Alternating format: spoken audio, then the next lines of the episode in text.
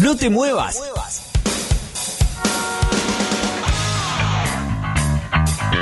Llegó la hora.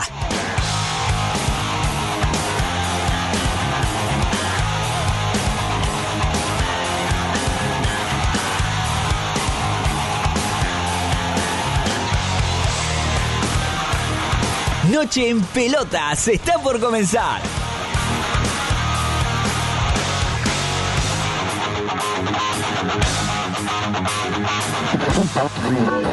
Pará, pará, ¿qué haces? No cambies de radio.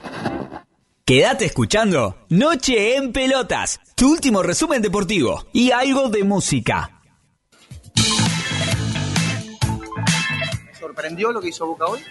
¿Esperabas más de Boca? No, no, no, la verdad que no. No me sorprendió. Era lo que iban a venir a buscar a nuestra cancha, eh, el empate. Nah, que, que piensen lo que quieran. Nosotros venimos acá a, a plantarnos en esta cancha. Boca vino a hacer su, su trabajo, creo que hicieron mucho tiempo. En ningún momento padecimos el partido. Planteó un partido difícil, feo, cortado. Sabíamos que era un partido especial, que era el primero después de, de aquella final. pasado es la condena. El partido en línea general fue parejo, fue muy trabado. El único equipo que, que propuso y que quiso ganar el partido fue River. Por ahí no, no pudimos y no generamos tantas situaciones, pero para nada vinimos a especular. Cada momento es una prueba. Creo que para nosotros fue muy importante el, el partido que jugamos porque era un poco una manera de, de medirnos, ¿no? De cara a lo que va a ser el enfrentamiento de lo que va a venir en semifinales de, de Copa Libertadores. La presión es intensa. La emoción es violenta en días futuros. Más adelante ya se verá. Más allá de, lo poco que ofrecía el rival para, para intentar eh, sorprendernos en ataque, Eh, sí creo que nos faltó esa capacidad para sostener la pelota para romper la presión de River. faltó más poder de juego en los últimos metros. Yo creo que, que se debe también a que no, por ahí nos faltó un día más de recuperación, ¿no? Las cartas sobre la mesa. La respuesta directa. Más adelante.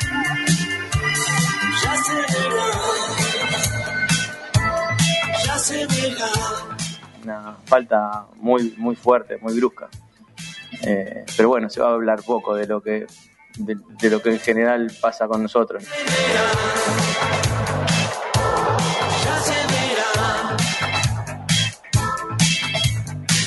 Cada momento es una prueba.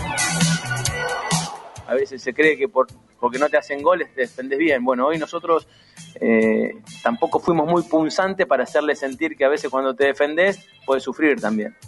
Y ese es el sabor que amargo que me queda. Las cartas sobre la mesa.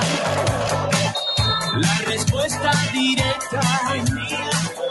¿Por qué fue la decisión de, de no ponerlo a Carlos Tevez del arranque? Pues son decisiones, son decisiones tácticas.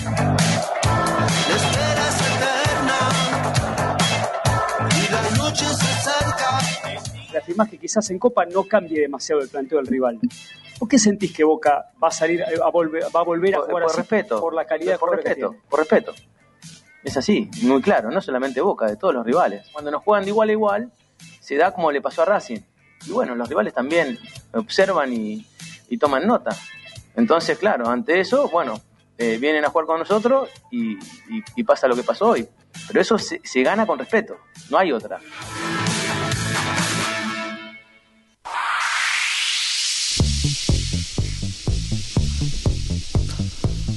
Hola, hola, hola a todos del otro lado. Arranca Noche en Pelotas, capítulo número 41. Hoy no vino nadie, no hay risa, no hay aplauso, no hay nada. No hay nada. Esperamos, esperamos, hacemos tiempo. ¿Viste cuando pones la pelotita abajo del pie? Capítulo número 41 de Noche en Pelotas. Ahí está. ¿no? Va queriendo, va queriendo. Esto, ¿sabes qué es? Esto es el frío. Ya vamos a estar hablando de eso. 5 de septiembre de 2019. El frío, el frío tiene así mi voz. La atrapó. con una cantidad de mucosidad enorme que tengo por toda la, la, cabeza, el, todo el, el- cráneo y bueno. Así estamos. No sé de qué se ríe, Balestrieri. ¿De qué se ríe? Cuénteme, así nos reímos todos, como decían en la escuela. Eh, Buenísimo. Exactamente las 9 y 11 minutos en toda la República Argentina.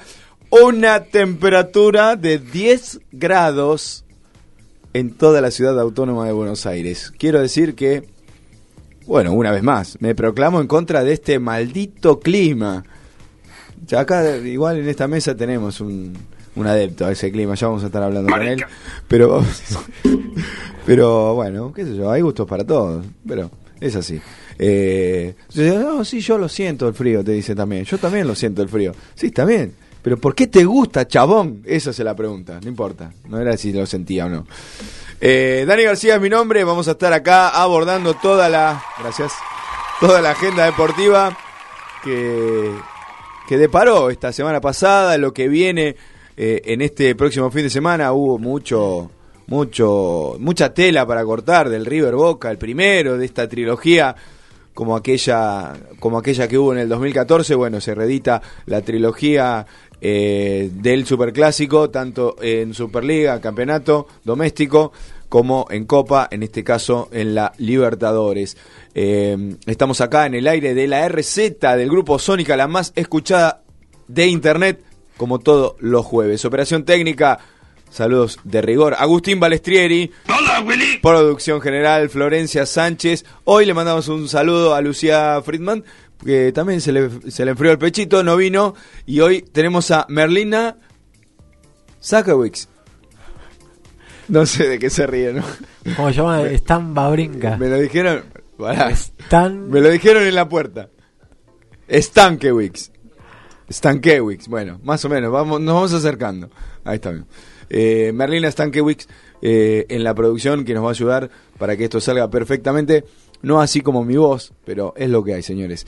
Eh, nosotros, ¿quiénes somos? Noche en Pelotas, nocheenpelotas.com.ar, la web, ahí van a, van a estar todos los links de las redes. Estamos en Instagram, estamos en Twitter, Facebook y también en WhatsApp, ¿por qué no?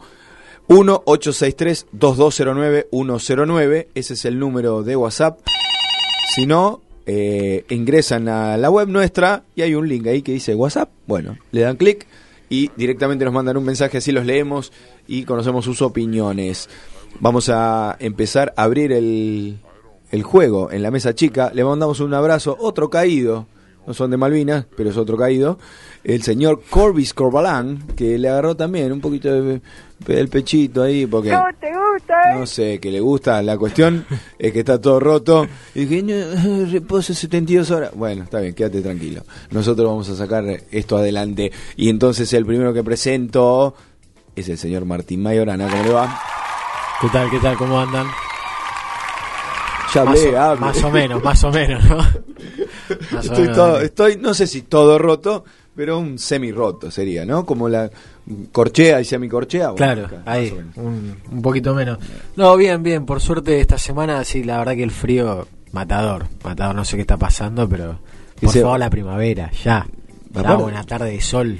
Una- Hoy asoma un poquito, pero ni se notó. No, no, mañana temprano estaba nubladísimo, encima no, una cosa. Había como agua nieve ya. Pero bueno, acá estamos en una fecha FIFA, así que sin novedades del fútbol local. Al futuro. Sin novedades futbolísticas, porque hay novedades fuertes. Hay novedades fuertes, cree la incorporación del año. La Tremendo, incorporación del año. tremendo. Ya lo vamos a estar hablando. Y sí, con el superclásico encima todavía, el primer capítulo. eh, que ya lo vamos a estar desgradando un poquito. Poco. Pudo haber sido un poquito más, ¿no? Sí, me parece que se, se abría la cuenta ahí en algún momento. Se caía la, estantería, me parece, ¿no? Y ese tipo de. Lo vamos a estar analizando, No, ¿eh? pero ese tipo de planteos son- pueden ser endebles. Complicado. Como que le pegás a, a la, a la ficha que está ahí abajo sosteniendo todo. Y, el Shengai, ¿no? Y empieza a tambalearse para todos lados. Pero bueno, Ya estaremos hablando de todo eso, así que con, toda, con todas las pilas. Muy bien. Y el tercer elemento de esta mesa chica de frío, de 10 grados de septiembre, que casi primavera y que no viene el calor, es el señor Lucas Mondelo. ¿Cómo le va? Muy buenas noches, Dani. Buenas noches, Agus. ¿Cuánto tibio que hay? Que estoy notando. El frío me parece que los tiene medios complicados. No los quiero escuchar en el verano, quejarse de los 40 grados. Sí, sí, sí, sí. Sí, yo me quejo. Usted se queja.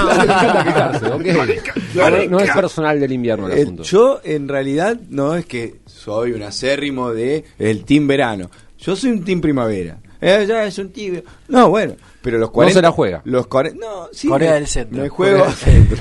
Eh, me juego con que haya calor, con que, que, que- que el calor sea agradable y no los 40 de cava. Sí, co- comparto, pero así todo, si me dan a elegir, prefiero abrigarme y estoy más tranquilo que Claro, empezar pero- a sacarme cosas. Pero bueno, entonces vamos a los extremos, porque los 40 de cava acá se padecen, pero usted acá no padece menos 20. Acá hace 22 y te digo que está, Ah, complicado. Esto es un chiste. Este lo, eh, lo maneja Balestrieri ahí. Y, y aprieta los botones, tira calor. cuando- tira calor cuando se necesita frío y al revés. Nada, un desastre. Ese es el calor que tira usted. Ahí va. Eh, bueno, eso es lo que le decía. Acá no padece los menos 20, como para decir, yo soy un soldado del frío. No sé. No se sufren, no se sufren, pero mirá el paralelismo que te hago, hemisferio norte, verano, China, Mundial de Básquet, está medio relegado eh, por el por el Superclásico, obviamente, era de esperar, pero tenemos también noticias que vamos a estar hablando hoy sobre el desempeño de la selección con el avance a la segunda ronda, así que ansioso por, por arrancar este programa. Muy bien, muy bien. Y como arrancamos nosotros, también arrancan de la semana las efemérides. Noche en Pelotas presenta las efemérides del fútbol. Un pequeño repaso por los hechos más destacados del mundo de la redonda.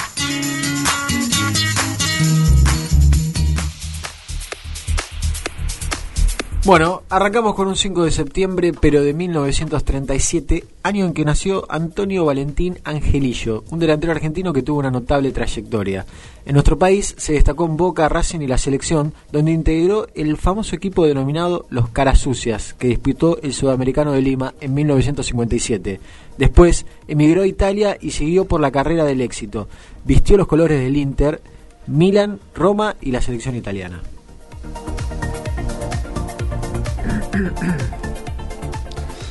Eh, también un 5 de septiembre, pero del año 1943, Boca apoyó, apabulló, bien digo, a Chacarita por 10 a 1. Eh, los tantos los hicieron Pío Cor- Corcucera, cuatro goles hizo el uruguayo Severino Varela con 3, Jaime Sarlanga 2 y finalizó el marcador Mario Boyé. El dato curioso, más allá del 10 a 1, es que 8 de los 10 tantos se los hicieron a, Ítalo Emanueli, era back del Funebrero, que hoy sería un marcador central o un líbero, que había reemplazado al arquero Isaac López, quien salió lesiona- lesionado a los 19 minutos del primer tiempo. Por entonces no había cambios. Muy bien, también un día como hoy, pero de 1982, se produjo el debut de Diego Armando, me pongo de pie, Maradona, en el Fútbol Club Barcelona. El astro argentino hizo su presentación en el equipo culé ante el Valencia, en una derrota por 2 a 1. El 10 hizo el único gol del conjunto catalán. En total, en Barcelona, Maradona jugó 58 encuentros y marcó 38 tantos. Un día como hoy también, pero en 1993, esta es una efeméride un poco más oscura, Argentina caía derrotado con Colombia por 5 a 0 en el Monumental. Eh, fue la derrota como local más catastrófica de la historia de la selección. Eh, como bien decía, fue en el Monumental por las elimina- eliminatorias para el Mundial de Estados Unidos 94, con goles de Freddy Rincón, que hizo dos, Tino Asprila también hizo dos, y el Tren Valencia fueron los verdugos del equipo del Coco Basile.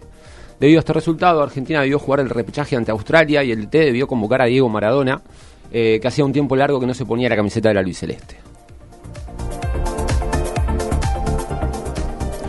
Bueno, eh, en, en dos de ellas mencionado Maradona. Y Maradona fue noticia hoy. Maradona, Maradona, eh, ¿cuándo Mara- más? Ma- Maradona es noticia. Es noticia. Es- Maradona no fue noticia, noticia, es, noticia. Eh, Suele ser noticia eh, eh, más por ahí mediática que, que deportiva. Sí, ya. eh, Su estado de salud. En, por el ejemplo, último, es- en el último tiempo es mucho más eso que lo deportivo. Hoy, por ejemplo, fue algo deportivo. Eh, inesperado. o sea, se empezó a hablar y, y- Una cosa y de se locos. cerró. Una cosa de locos.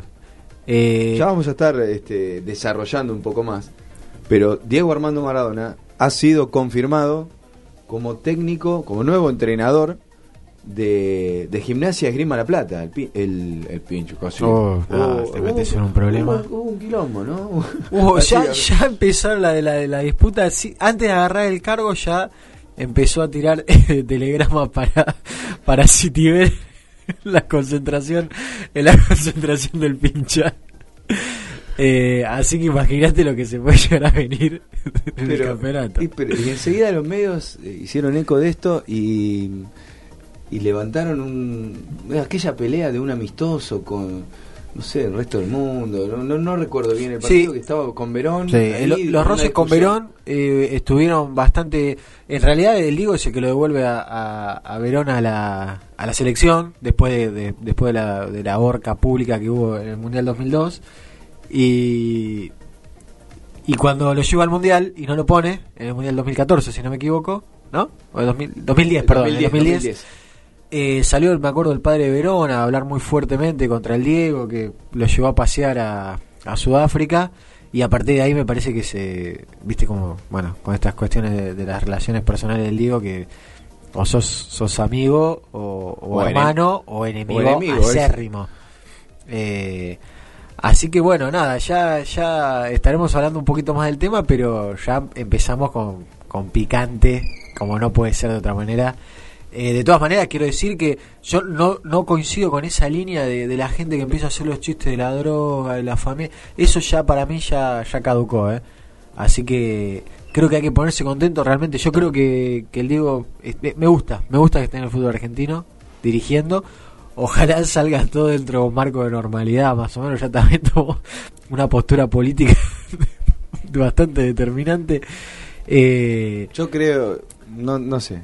Eh, vamos a dejar esto para, para más Para adelante porque Vamos a dejar esto para este, sí, pues, eh, así ya nos adentramos un poco eh, en el tema, más allá de que, si- como decíamos, Maradona siempre es noticia y, y pisa quizás toda otra noticia que, eh, valga la redundancia, eh, que puede, puede estar en el aire, ¿no? Pero lo cierto es que se jugó el primer, y lo habíamos este, anticipado también, se jugó el primer clásico de esta trilogía. Que, que, bueno, eh, ya en los últimos tiempos están acostumbrados a eh, el calendario a brindarnos, ¿no? Eh, y un 0 a 0 chato, quizás, sí, puede ser, entre River y Boca. Sí, me parece que la chatura principalmente me parece que la puso Boca eh, desde el punto de vista de que no, no en ningún momento eh, no, no había una propuesta de juego, era más bien una propuesta de destrucción. Y creo que a esa propuesta de destrucción de, de Boca se le sumó la, la incapacidad de River, me parece, para concretar, que es algo que también eh, le había pasado en el partido de ida de la Copa Libertadores, eh, eh, allá la, la mítica Copa Libertadores de diciembre. Sí. ¿No? El primer partido también fue en diciembre. ¿O fue Eh, no, en noviembre fue. En noviembre. Que me parece que en la bombonera. Eh, ¿Qué? Porque, eh, River tuvo una posibilidad de hacer un resultado histórico, porque tuvo 3-4 situaciones de gol claras, claras, por, por propia capacidad de River. Claro, vos, eh, en este caso vos eh, mencionás aquel partido eh, donde ese primer tiempo de River fue casi arrollador. Sí, sí. No se, no se tradujo en goles Ajá. eh, y, y por eso quizás dio vida a- al equipo de Guillermo en ese momento. Eh, pero eh, escuchaba en la semana, dice, eh, pero se rajan las vestiduras porque Alfaro va a defenderse a cancha de River, pero Gallardo puso cinco defensores en ese partido que vos mencionás. Bueno, pero, pero- no, pero no resignó el ataque. No, no, por eso. Siempre, siempre eh, la máxima para mí de- del planteo táctico es quién es, por qué y para qué. Porque una cosa es que vos armas una línea de 5 para no pasar la mitad de cancha, y otra cosa es que vos armas una línea de 5 para que los dos de afuera estén constantemente sumados al ataque y a- atrás puedas tener tres tipos. Eh, Gallardo en este partido hubo muchas situaciones de mano a mano eh, obsceno, eh, dejando solamente al chileno con con, eh, con el único delantero que tenía Boca Hurtado. con Hurtado El venezolano, Eh, 19 años, que saltó a la cancha, claramente, por no, decisión de Alfaro, por encima de quizás Tevez, ¿no? Raro. A la vez también sonaba raro eh, tenerlo a, a Tevez ahí en, en este planteo era era difícil imaginarlo a Tevez, un Tevez que lo pones a correr por la banda en el lugar de Soldano, es raro, y un Tevez que lo dejas solo ahí arriba agarrar los pelotazos, también es, es difícil de también es difícil de imaginarlo. No, no lo estoy justificando, pero creo que por ahí puede pasar un poco la, la explicación de, de por qué quedó afuera Tevez, pero no, no, Tevez no se guardó ningún emoji ¿no? de, de su situación sentimental llegando a la cancha. Ya de, de- primera mano, cuando se bajó del micro, no, algo, algo tremendo, mal. crudo. Algo mal que había. Dicen que. No lo, no lo tengo eh, no lo tengo chequeado, pero dicen que hubo un lío en el vestuario. Sí, cuando sí. cuando eh, Tevez fue informado que no iba a pertenecer a ese once inicial. Ajá. Y como que bueno, una palabrita, algo así. No, además eh, Carlos venía haciendo un, un readaptamiento, me parece, de su posición y había logrado al- alcanzar un techo. Recordemos que cuando vino Alfaro dijo de Tevez más 10, una cosa así. eh, Es- es mi bandera, arri- Arriesgando demasiado antes de llegar, que Tevez venía muy bajo nivel y se lo terminó comiendo Zárate a Tevez, me parece, en o esa sea, posición. eh, podemos entender que puede ser como un espaldarazo, pero Pero- pero ¿y después? Después se O fue. sea, primero no sabes. Claro. O sea, vengo con esto, bueno. eh, En, en todo caso, vos decís, sé la clase de jugador que es Tevez y pongo una ficha. Y salgo a, respaldar, a respaldarlo de esta manera. eh, le, le estoy dando o, o poniendo un poco de presión también. Pero bueno, Carlos hace mucho tiempo que está en el fútbol y ha, ha vivido batallas de todos los colores en, en todos los países Sí. pero sí es cierto que no estaba en su mejor nivel. Pero con esa presentación, con, con- con esa puesta en escena, de repente pierde el puesto con todos los jugadores eh, eh, en zona de ataque. Y cuando esos jugadores, por diferentes motivos, lesiones, o- no están, él tampoco está. Tampoco, y cuando ingresa lo hace para hacer una, una, una posición más defensiva. Si Boca terminaba ganando 1 a 0, ¿se hablaba de que Tevez entró al banco? ¿Entró desde el banco? Bueno, eso depende del punto de vista que cada uno lo encare. Yo creo que es un error, ¿sí? para mí, empezar a analizar desde el resultado, porque incluso River, la verdad que no ganó, digamos. Entonces alguien te puede llegar a decir de que, hey, mirá, no nos hicieron ningún gol, estuvo bien el 0 a 0. Es, es la óptica, claramente. Exacto. O sea, los resultados, los resultados mandan, eso está claro. Lamentablemente sí. Ahora, para el análisis, y eh, quizás un poquito más, ¿no? Un poquito más. Pasa que también, bueno, eh, el planteo que hizo eh, el técnico de Boca, Alfaro, me parece que estaba bien o contento con el resultado final que tuvieron. Entonces, si bien coincido en que ante el- tanta merma en, en la delantera titular, Carlos Tevez tenía un lugar para, para, para jugar eh, de arranque, no sé, por ahí por el planteo que planteó el, el- el técnico, estaba dentro de sus posibilidades y no le pareció mal, de hecho lo terminó siendo. O sea, se espera algo. Digo, eh, Boca fue a buscar a Alfaro. Sí, exacto. exacto. ¿Sabía? ¿Sabía de qué se trataba? Y yo creo que sí, no, no. Yo creo que sí. Claramente. Digo, uno va a buscar un técnico y conoce su perfil, conoce su, su trabajo. Digo, también, porque escucho que, di- que, que dicen, y pero Alfaro es esto. Está bien, pero Alfaro manejaba otro tipo de autos, para poner un- una comparación. Y de repente, eh, tenés un autito con un poquito más de lujo. Sin, sin que se sienta ofendido nadie, ¿no? No, no, Es Un autito, un autito más moderno, con más chiches. eh, ¿Y qué pasa? ¿Manejo igual? Digo, ahí está la clave. eh, o por lo menos veo que. Digo, si vos no tenés los elementos, estás en un equipo con pocos recursos, eh, un plantel corto, muy corto, con jugadores este, no tan en- no tan estrella, bueno, vamos a hacer lo que podamos con lo que tenemos. A ver, sin desviarnos mucho ¿no? de, la discusión que pasa por lo que fue el partido de- del domingo pasado, eh, como vos bien decías, Alfaro viene con cierto un cierto estilo, digamos, que se le puede reconocer en otros equipos. Cuando llega a Boca, obviamente cuenta con otro material, pero me parece que la idiosincrasia del técnico es súper festejada y súper celebrada en Boca. Eh, Esta actitud de, ir a trabar al piso y, y de poner aguante es, es- es muy de Boca, me parece a mí. Pero ni siquiera, no sé, eh, eh, ni siquiera yo lo vi eh, jugar al equipo de Falcioni de esta manera. Y Falcioni Claro, el yo- equipo de Falcioni había murmullo de cómo jugaba. Sí, y sí. ganaba, ¿eh? El equipo de Falcioni además tenía eh, la contradicción muy fuerte adentro del equipo que estaba al máximo de la, de la historia de Boca, que era nada más y nada menos que Juan Román Riquelme, que encima pro- promulgaba otra idea de juego, ¿no? Entonces era como complicado. Pero yo creo que una cosa es tener un plantel, un, un planteo un poco más defensivo y otra cosa es salir a jugar en, en, digamos, eh, asumiendo una, una condición de inferioridad que, que- que puede ser que exista, pero no sé si para tanto, y además con un plantel como, como el que tiene Boca, que si- sin duda debe ser eh, el, por lo menos el mejor de, Argentina y hay que ver si no de, Latinoamérica, porque la plata que invirtió Boca en todos los jugadores que trajo, entonces eso hace un poco de ruido me parece a mí. No no es una no es un reparo estético el que, el que yo quiero hacer, no es que hoy no se me cayó el anillo porque pero sí me parece un poco raro, me parece como que no no no, no había no había no un- ni siquiera fue muy inteligente porque River terminó generando situaciones que no que no, no terminan convirtiendo por propia incapacidad. Entonces como que no no se entiende los 3-5 era demasiado, no no se sobreponía uno a otro, me pareció.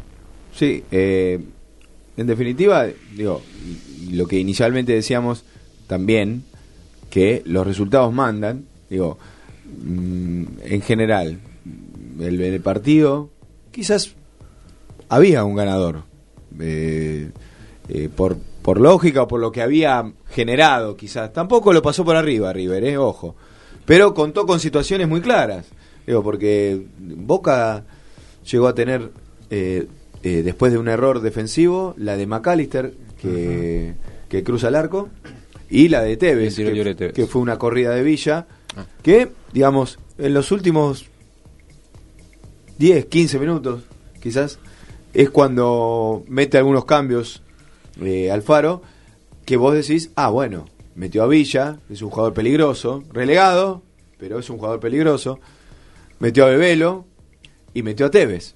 Digo, tres jugadores este, de gran valía que estaban, que estaban afuera.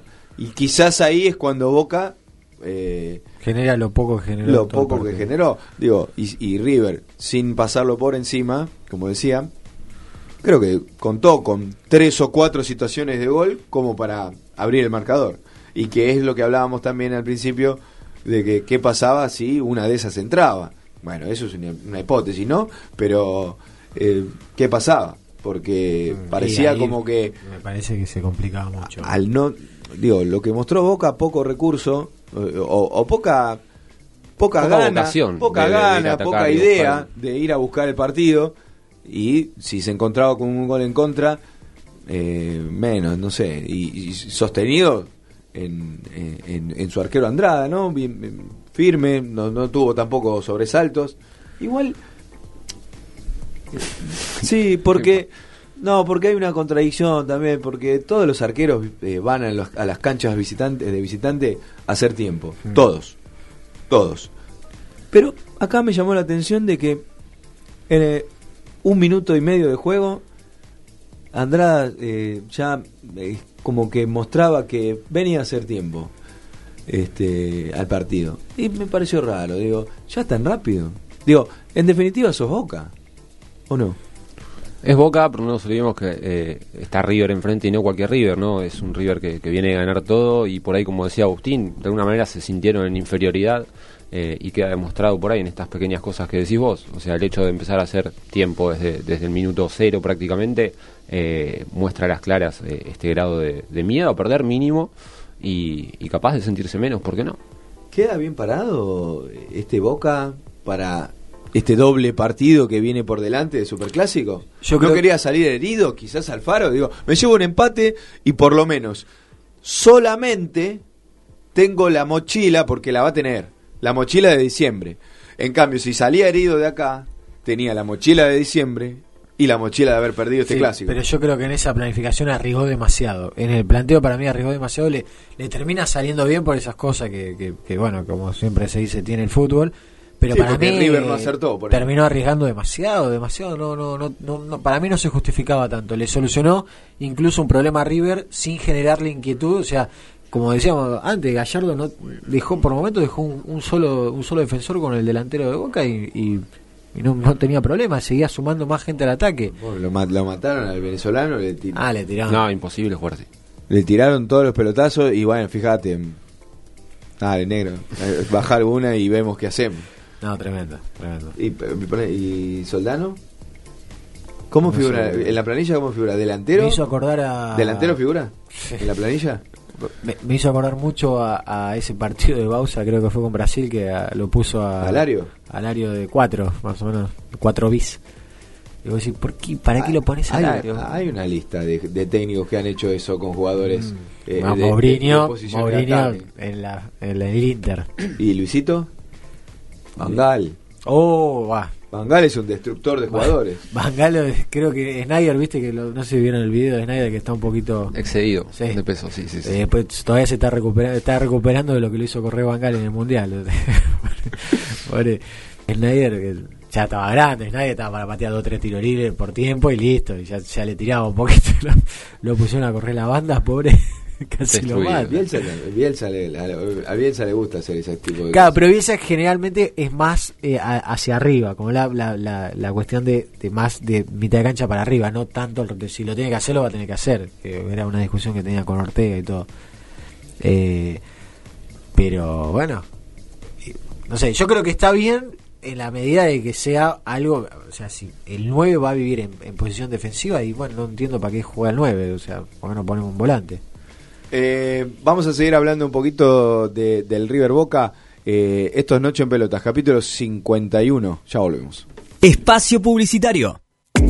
Sein, una empresa de proyectos que integra actividades de ingeniería, fabricación, construcción y mantenimiento de plantas productivas para servicios a la industria productora de gases, farmacéuticas, alimenticias y petroleras. General Rivas, 1655 Bella Vista, Buenos Aires. www.sein.com.ar. Llámanos al 4668-2828. Sanse Indumentaria. Remeras, buzos, chombas, gorros, equipos deportivos y de egresados. Bandera, ropa de trabajo, chalecos, camisetas de fútbol, sublimados, bordados y mucho más. Encontraros en Humboldt y Pringles en Ramos Mejía o llamanos al 4464-3068. También nos encontrás en Instagram, arroba Sanse Indumentaria. Sanse Indumentaria. Lo que querés lo encontrás. Clientes para su producto es una empresa de marketing online con sede en Argentina, Colombia e Italia. Expertos en conquistar compradores. Existen muchos clientes potenciales para tu producto. Ellos se encargan de encontrarlos para vos. ¿Te gustaría abonar solo por las personas interesadas? Contactate en www.clientesparasuproducto.com o llamanos al 156 618 1212.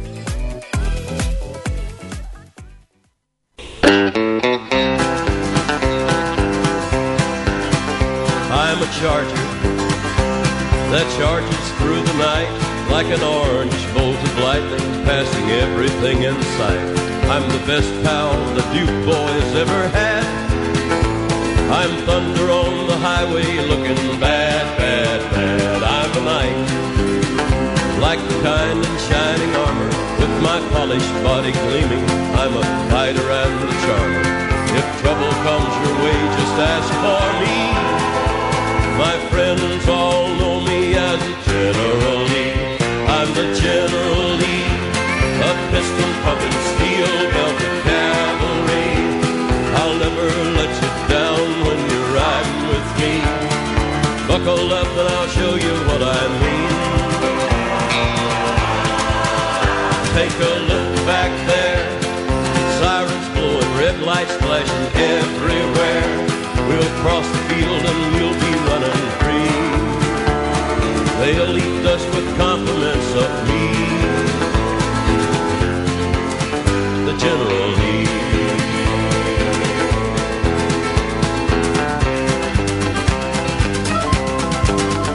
I'm a hero, and that's how I'll make you feel when you're riding shotgun with me and the law is at your heels.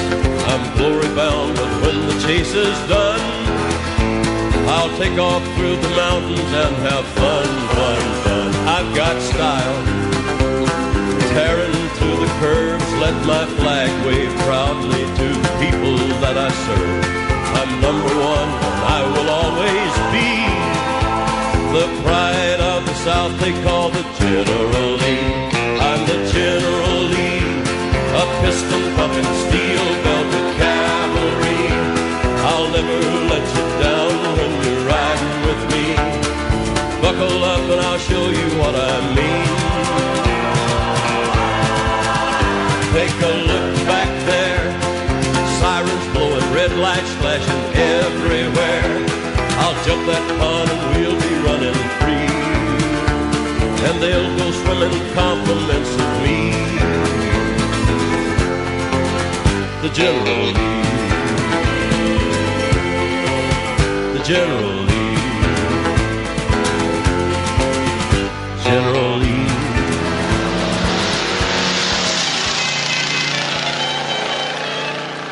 Estamos en sintonía. Porque evolucionamos. Porque evolucionamos. Y fuimos más fuimos más allá. A donde vos querés que lleguemos.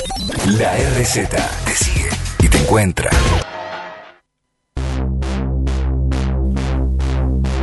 Volvemos. 9 de la noche, 42 minutos. Noche en pelotas, capítulo número 41. Ahora termina de toser eh. ¿Usted miraba? Usted miraba los duques de Hazard. Nah. No, la peli no, la serie.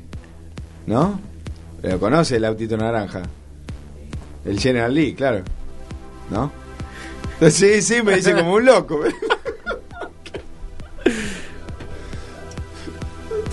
La ¿La que dijo?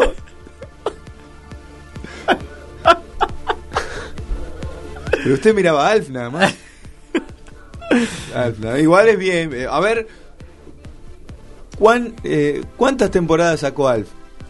Ah, no, ya la flaqueó. Cuatro. Ese dato. El dato. Es el dato. El dato. Dato. Eh, segundo, segundo. No, no, no, me mojó la, me mojó, me mojó la oreja. Eh, segundo bloque de noche en pelotas. Ahí estaba sonando Johnny Cash con General Lee. Eh, Me encantaba el auto, ¿eh? Se, se entraba, ¿se acuerda? Se entraba, Se entraba por la ventana. Por la ventana, no tenía manija, no tenía nada. Usted sí lo Estoy veía. completamente afuera de lo que están hablando. Siempre hay al- alguno que se quiere hacer el pendejo acá. No, no, no, lo vi, no lo vi, no lo vi. Por afano soy el más pendejo de todos, acá de la radio creo que soy el más pendejo. ¿Y Uh, Vale-. Balestrieri cuánto tiene? Eh, chao. Ah, perdí, ya estaba fuera. Quedé afuera en primera ronda. Bueno, eh, vamos a meternos un poquito eh, en River, porque veníamos hablando en el primer bloque de, de lo que fue este primer superclásico y hablamos, no puedo, no puedo de otra manera, tengo la voz bastante tomada, bastante bien estamos, ¿eh? Que no le Eh, pase lo de Atlos, por favor, lo que le pasó a Atlos. Tremendo, ¿no? Tremendo, pero ya está recuperado, ¿no? Eh, ¿Me confirma? ahí le escribo, ahí le escribo Ah, y te aviso a ver cómo. Porque sí, yo eh, me, me quedó una tilde, o sea, me bloqueó. O sea que yo no, no puedo tener data sobre eso. Eh, bueno, decía, River, Gallardo, digo, todos los técnicos en conferencia de prensa lloran un poquito. Todos. En Todos. esta época me parece que, no sé si el, el, El llantómetro. llorómetro ahí, que sí que es una cosa. Es tremendo. Bueno, eh, Gallardo, siempre decimos que su su trabajo no no, no queda no queda exento eh, de- a través de un llanto, ¿no? O sea, No, lo no. que lo que él lo que él exhibe eh, por lo que trabaja y sus equipos y la presión es, es algo real. Pero también utiliza el arma de, de- del llanto. Por ahí llanto está mal dicho, a ver. a la- Eh, por ahí es peyorativo llanto. Exacto, o sea. Pero bueno, la queja siempre está. Eh, ahí ese es el tema. Eh, tiene un- unos pergaminos que lo avalan a. a No lo decir que necesitaría, tiene- no lo necesitaría. Para nada, para nada, pero bueno, obviamente es como, como decíamos, esto de, bueno, me voy cubriendo por las dudas antes de que pase algo, Se abrió, se, pero no lo necesita en absoluto. se abrió el paraguas. Esa es la, esa es la de, de definición para mí. Abrir el paraguas. Se abrió el paraguas antes. Eh, O sea, en una conferencia de prensa en, en un partido de Superliga lo mencionó eh, que River iba a tener un partido menos Eh, Un perdón, día menos, eh, un un día día menos, un día menos de descanso que Boca cuando lleguen al Superclásico de este primero de septiembre pasado. Y así fue, porque a lo sumo la, la, la Conmebol le atrasó el partido porque iba a ser nueve y media y se lo pusieron 19.30, este, dos horas más, más temprano, digamos, bueno, para tener un changüí más. Eh, pero el día no lo cambiaron.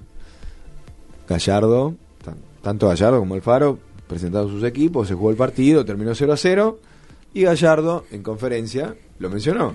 Dos o tres veces cuando le preguntaban y hablaban de, de diversos de diversos temas y porque el día, porque el día menos, porque el día de frescura, mm, porque utiliza eh, eh, eh, ese ese Manejo de- ese manejo de, de palabras, y le faltó frescura al equipo y no, no, no está mal.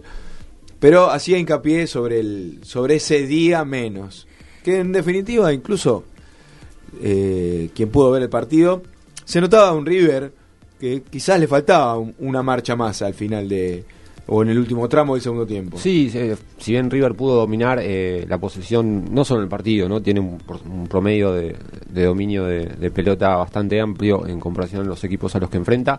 Como bien decís vos por ahí, en los últimos metros es donde se notaba por ahí la diferencia de piernas, pero tampoco mucho me parece. Gallardo eh, después del partido decía esto Me parece que más allá del planteo del rival, más allá de, de- de lo poco que ofrecía el rival para, para intentar eh, sorprendernos en ataque, yo creo que eh, tengo que mencionar nuestra postura, nuestra postura de, de- de salir a jugar como lo que somos, un equipo que, que intenta, que toma riesgos, que asume la, la responsabilidad de, de- del protagonismo y después eh, eso no nosotros no, no lo vamos a no, no lo no lo vamos a negociar. Y si bien nos faltó eh, nos faltó final nos faltó contundencia nos faltó más poder de fuego en los últimos metros yo creo que, que se debe también a que no por ahí nos faltó un día más de recuperación no no no no no pudimos tener ese día más de recuperación que que, que nos hubiese permitido llegar mejor al partido. Así todo tengo que valorar que con, con un día menos de recuperación que el rival, eh, yo creo la, la, la- tengo que valorar las intenciones nuestras. Bueno, más o menos lo que estábamos hablando, ¿no? El día menos de descanso Sí. que se sintió y valorar, eh, más que nada, la intención de su equipo. Que, fue, que, que- que es cierto, ¿no? Eh, eh, eh, River en todo momento buscó el partido. Eh, en cambio Boca, bueno, hablábamos que, que quizás vino a buscar un punto. Sí, lo que yo creo que, que le falta es siempre un poco de autocrítica a Gallardo y era que había que decir también que, bueno, si vos tuviste tantas situaciones, estuviste tan cerca del área y no generaste una situación más o menos manifiesta de gol, bueno, también eh, es, un, es una limitación de tu equipo. Y creo que el- el- lo sorprendente del resultado de, de los seis goles contra Racing, además de porque son seis goles y tres fueron en un espacio de dos minutos, es porque la verdad que River no no- nunca, en, va, en este último tiempo no viene teniendo una como característica mucho la capacidad de, de concretar todo lo que genera. Tiene que generar muchísimo para poder concretar algunas situaciones. Entonces, es cierto que los partidos se abren con, con planteos de palo y palo, ¿no? De, de golpe por golpe. Claro. Digo, eh, era impensado eh, quizás imaginar que, Bo- eh, que River le pueda hacer cuatro goles a, a este Boca de Alfaro. no, no, difícil, difícil. Y, y bueno, en, en cambio con un, con un Racing, sí, quizás en su cancha, en el cilindro, eh, tratando de imponer también sus condiciones, bueno, eh, incluso arrancando el partido en ventaja, ah, bueno, después no lo pudo sostener, después, eh, no sé, hay, hay muchos, hay muchos jugadores jóvenes en Racing y ya en un momento habían perdido la brújula en el partido, bueno, es un partido atípico, un partido muy curioso, ¿no? No, no es todos los, los fines de semana que vos le vas a hacer seis goles al- a tu rival. Claramente no, pero bueno, como, como decías también, esto de la presión es distinta, ¿no? El rival es otro, si bien Racing viene a ser el último campeón, bueno, arrancó bastante complicado este torneo, pero pero sí, me parece que son dos medidas distintas que no, no deberían por ahí compararse. Ya vamos a, repasar un poquito los resultados de esta última de fecha 5, antes de, de redondear lo que fue el River Boca. Alfaro decía esto. Es un clásico donde eh, a mí eh, personalmente me, me deja muchas conclusiones positivas en el debe y en el haber, eh, de cosas que tengo para hacer con los jugadores, para trabajar con los jugadores de cara a lo que va a pasar o va a empezar a pasar dentro de 30 días. Pues son decisiones, son decisiones tácticas. Vos ves un partido, lo analizás. Eh, yo creo que Carlos es un muy buen jugador, está pasando un muy buen momento, lo mismo que Daniele, pero tener dos jugadores a lo mejor que no son veloces contra la velocidad de River en una transición de River, me parece que nos hubiese costado un poco más el partido. Eh, Tevez había jugado 90 minutos el otro día por Copa, eh, entonces también tenemos que dosificar algunas cuestiones de energía, entonces yo el partido que había visto era un partido de mucha intensidad por parte de River y nosotros teníamos que tener un equipo intenso en el arranque del partido, que tenga mucho desdoble de dinámica. Eh, entonces, para sostener esa presión de River y que River no te someta, y después, en la medida que River baja su nivel de intensidad, poner jugadores con buen pie y velocidad. Por eso la idea de Villa, de Bebelo y de, y Carlitos para tener esa, esa capacidad de tener pelota y velocidad como para poder sorprender a, River. Entonces, dentro de mi diario de, estrategia estaba eso. Y bueno, a veces yo decido cosas, las cosas salen o las cosas no salen. De la misma manera decidí por ahí no ponerlo a Carlos contra Paranaense y no me dijeron nada, por qué no había puesto, por qué no lo puse, o no ponerlo en Liga de Quito y no me dijeron nada, por qué lo puse o por qué no lo puse. Son decisiones, son decisiones que uno toma en función del partido y acá lo importante es que eh, todos estamos detrás de la causa que es Boca Juniors y todos tienen que estar dispuestos a, a saltar a la cancha para darle la mano al equipo. Estamos de acuerdo, ¿no? Que el técnico es el dueño de los cambios, el dueño de las decisiones, como decía Miguelito Russo. Eh, pero ¿por qué se escuda Alfaro en este en este Y me parece en este sabe. tema de en- contra Paranaense o contra Liga? No me dijeron nada, no me Eh. preguntaron nada. Eh, él sabe la importancia o el peso específico que tiene Tevez y la importancia de, de, de un River Boca. Por supuesto, por supuesto. Eh, me parece que eso lo deja un poco más expuesto, ¿no? A todo lo que. cuando tenés que dar tanta explicación de una misma ¿no? cosa. Una explicación eh, kilométrica, Sí, o sí. Nada, Alfaro claro, digo, o sea, decíamos antes, eh, acá viniste a, a- a Boca a decir que tu emblema, tu emblema, utilizó esa palabra, eh, era Carlitos, un líder, que puede ser un líder en, en el vestuario Sí, también, sí, pero sí, bueno, pero no, no. aprovechemos también este, las condiciones que tiene Carlos. Y bueno, no, no, no, no se condice con, con, con esos dichos. No sé. A mí me quedó la sensación como que eh, Alfaro no se esperaba que haya tanta repercusión por el planteo que iba a hacer. Me parece que él estaba súper confiado y que al fin y al cabo sacaba un buen resultado y listo, pasaba de largo, pero... ¿Cuál repercusión de, del planteo o la no inclusión de Tevez en el 11? Yo hablo más del planteo, me parece. Igual con lo de- eh, muy muy cercano a lo que decía Martín. Digo, salió porque fútbol y porque quizás River no estuvo fino en esas eh, en esas algunas situaciones que tuvo no tan claras, pero alguna alguna que otra pudo haber sido o haber terminado en gol y ahí de qué estábamos hablando. Era otra siempre y terminamos con los resultados, ¿no? Que, que son los que mandan. Y los resultados mandan y eh, San Lorenzo sigue manteniéndose arriba porque las fechas también se jugó. Habíamos mencionado, ¿no? Que como que apartaron todo. Cracovia jugaba Sí, sí. eh, 11 de la mañana, dos partidos. dos, dos a las 11, dos a la, a la una del mediodía y Cracovia solo jugando a las 5 de la tarde en Cava. Sí, eh, San Lorenzo lo hizo por 2 a 1 frente a Unión.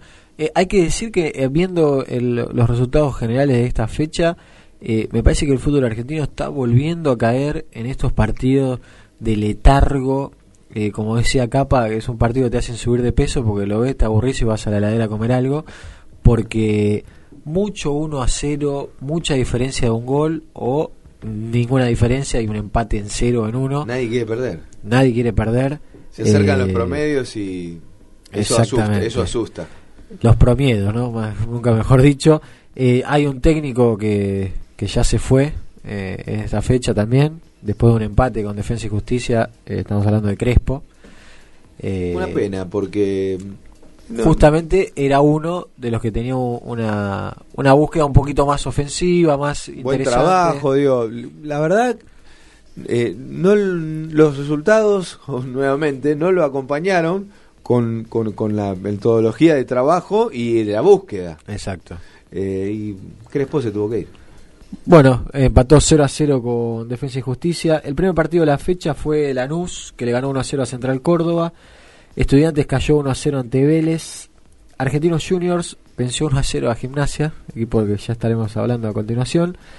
Y eh, el día sábado también jugó Patronato, que le ganó 1 a 0 a Independiente. Me parece que el ciclo de en Independiente para mí injustamente empieza a tambalear porque no no hay en Independiente es, un- es un equipo Es blanco o negro. tiempo. Sí, o- o sos- Independiente es blanco o negro. O sos eh, héroe o sos villano. Villano. Cuando llegó, Becachese era Guardiola. Ahora, eh, no sé quién es. No vamos a. No vamos a- ahora. Sí, ahora es, es buena, es, es buena, es buena. Porque la verdad que vos ves por las redes este, los hinchas de Independiente. Lo quieren matar. Pero es insólito, tampoco es que. Que ni A ver, eh, la propuesta de Becachese siempre. eh, Interesante. es interesante, es ofensiva. Siempre lleva tiempo, siempre lleva tiempo hasta adaptar el equipo. No tienen tiempo, parece. La, No, no, la no gente independiente no, no está teniendo tiempo. Para nada.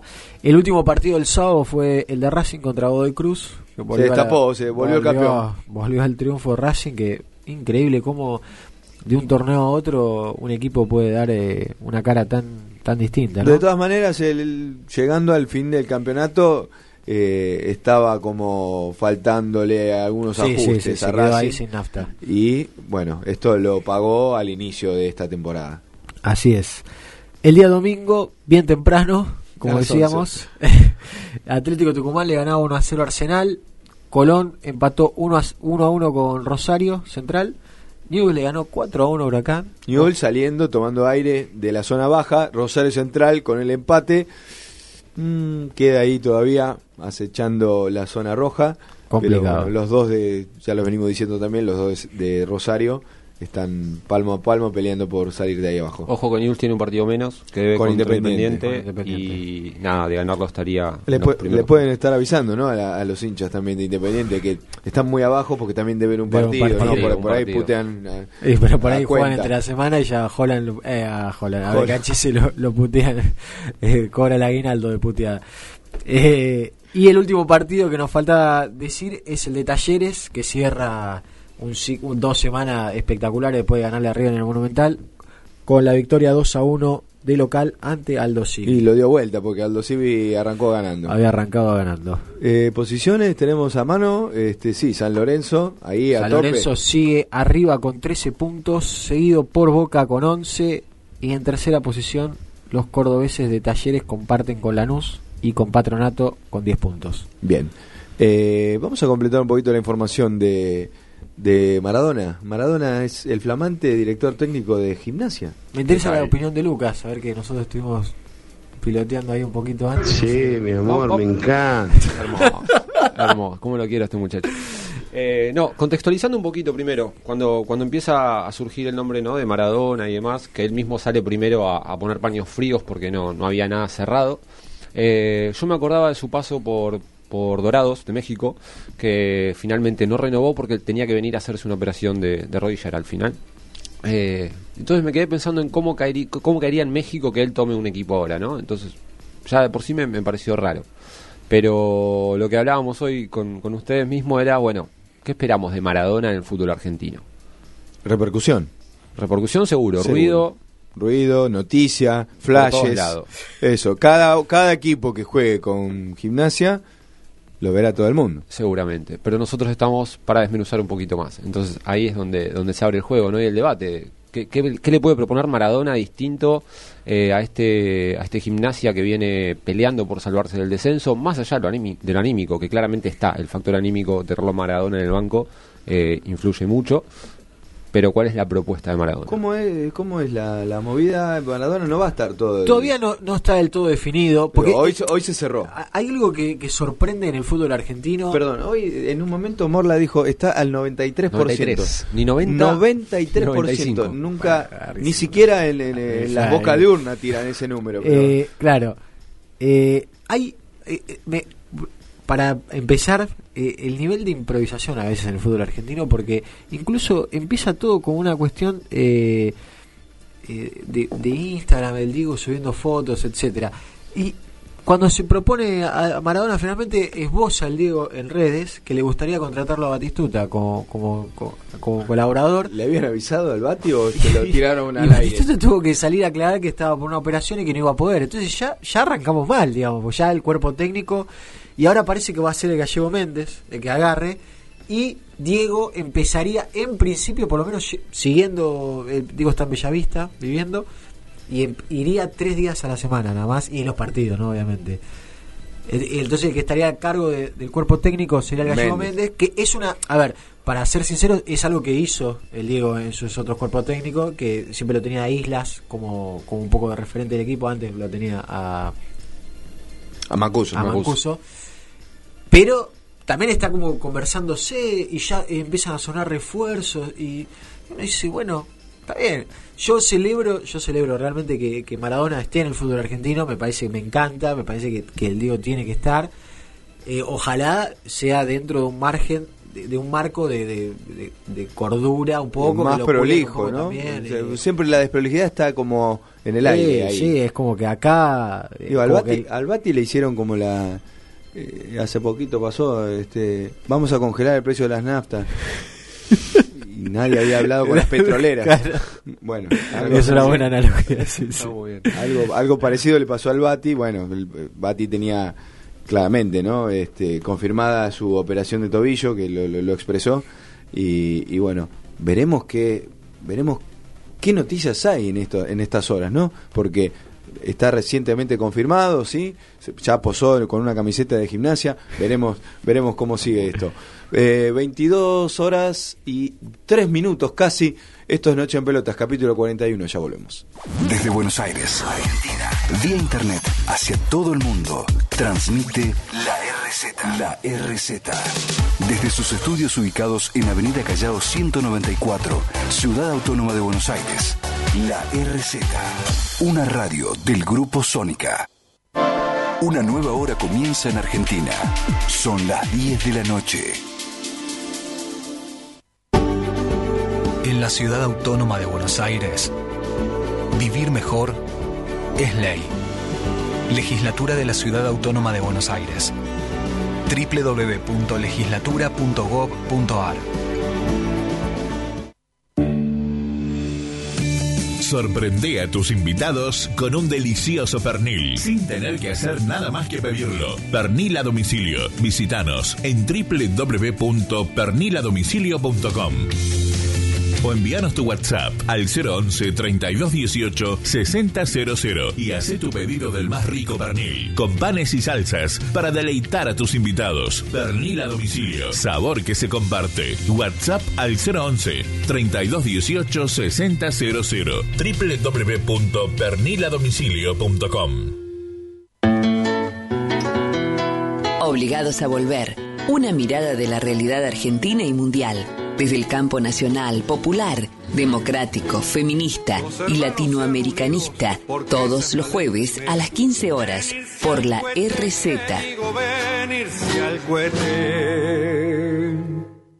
Forma parte de la programación de las radios del Grupo Sónica, el grupo radial más importante de toda la Argentina. Y hacete escuchar. Comunicate por teléfono 4371-4740 o por WhatsApp 11 2262 7728. En Grupo Sónica hay un espacio exclusivo para vos. En tu celular tenés tu mundo y tu mundo está conectado la RZ.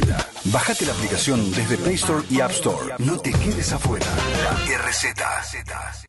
Estudia inglés con la mejor calidad académica. CUI, Centro Universitario de Idiomas. Certificados y diplomas UBA. No se abona matrícula. Informes en www.cui.edu.ar o al 53 52 8000. Tu rutina termina cuando arranca After Office. Cine, teatro y pochoclos. Viajes y todo lo que está bien. Entrevistas, tus planes para el fin de ya los pensamos por vos. Después de trabajar. Descubrilos todos los viernes a las 19 por la RZ. Hace que el espacio entre nosotros sea más corto. Seguinos en Twitter, arroba la RZ Radio. Una radio que te siga donde vayas. Nos podés seguir de muchas maneras, pero hay una, en la que podemos interactuar mejor. www.larz.com.ar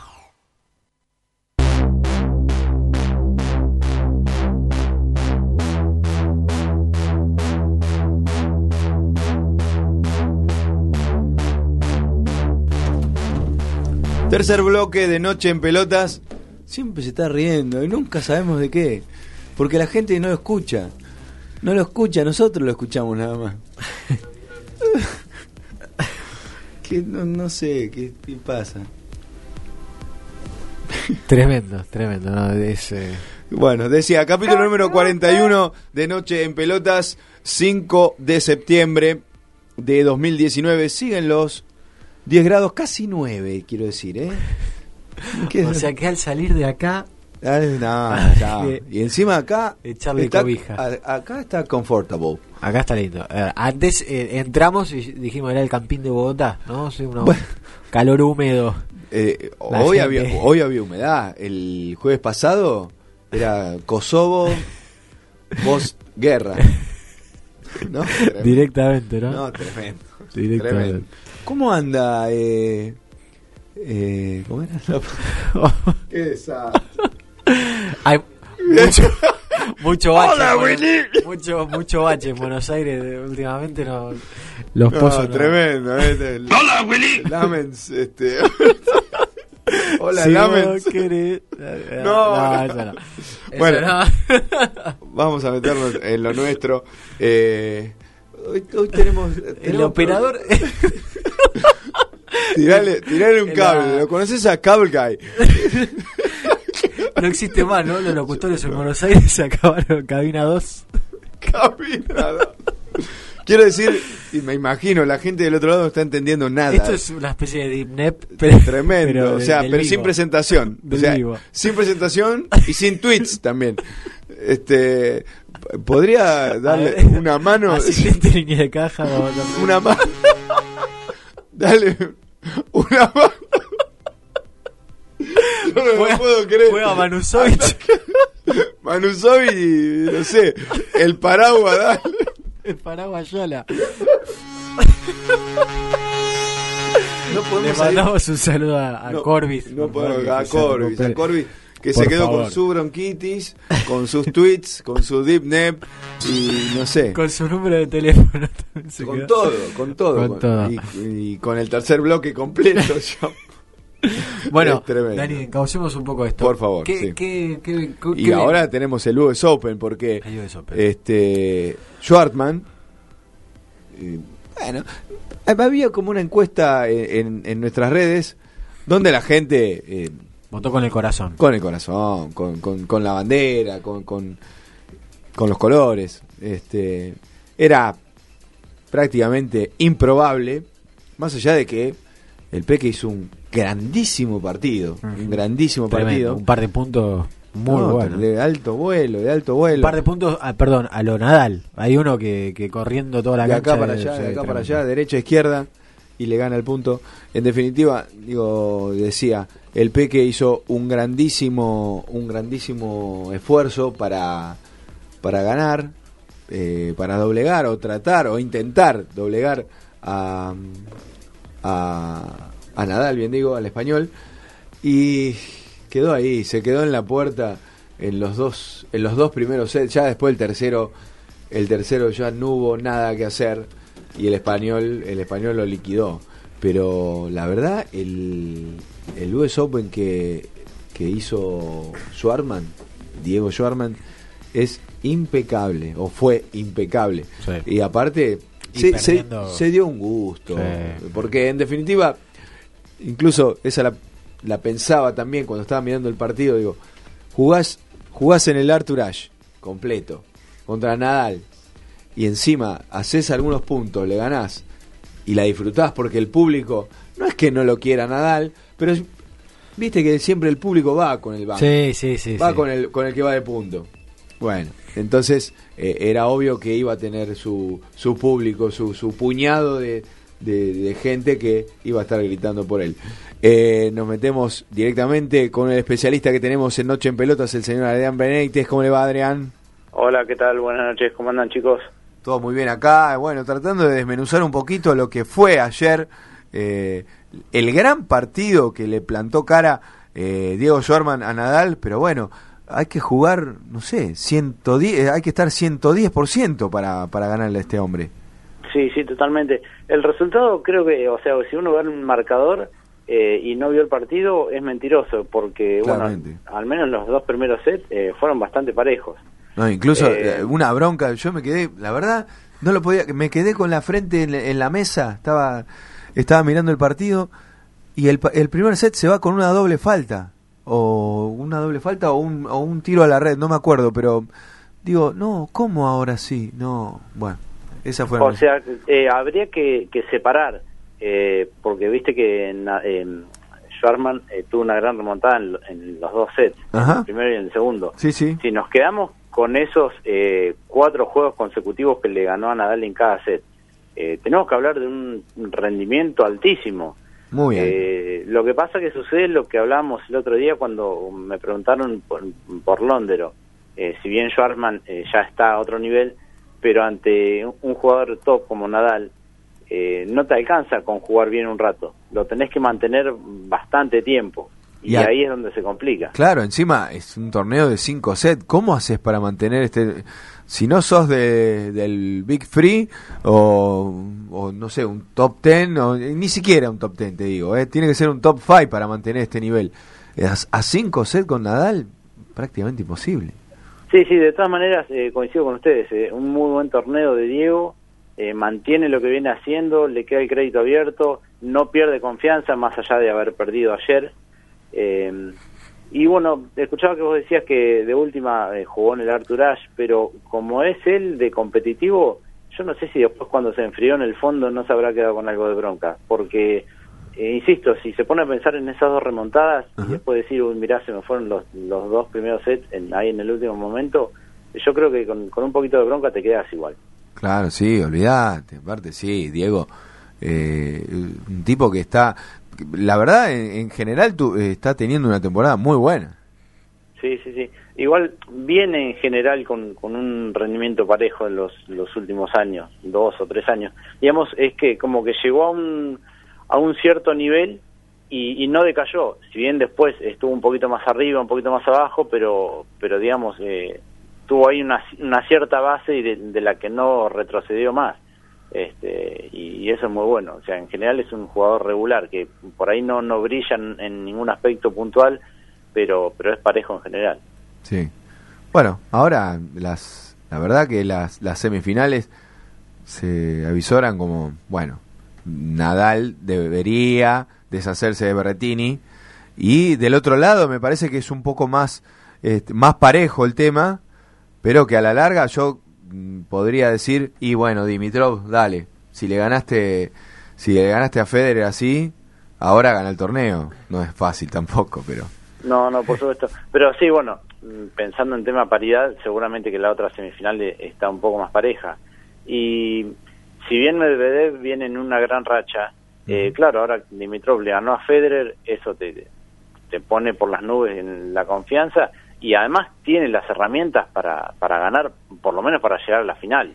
Eh, el tema también es de Dimitrov es que es un, un caso que, que uno lo mira y se lamenta porque dicen, mirá cómo juega este chico y sin embargo no, no ha podido explotar, a- más allá de haber ganado el, el Masters, eh, no, no, no, no ha podido explotar todo No lo ha bueno podido tiene. sostener, no ha podido Claro, sostener. Exacto, e- esa es la palabra, sostener. Este, yo digo, por como viene Medvedev, por ahí eh, aparece con una leve ventaja. Y hoy leía a un, a un colega, Claudio Rabini, eh, pensando en, en, digamos, en Nadal versus eh, cualquiera de los otros tres. Nada, y, no, no, y no hay decía chance que, ninguno. Sí, que de última, el que más se la puede complicar es Medvedev. Ah. Por, porque Dimitrov tiene un juego parecido a Federer, A Federer. entonces Nadal sabría cómo jugarle. Eh, Berretini es un chico que eh, está sin demasiada experiencia y me gusta de él que tira mucho, pero cuando cuando vos le jugás varias pelotas que, que lo llevas a, a sostener un peloteo, por ahí ahí puede flaquear y Nadal en ese terreno ya sabemos cómo es.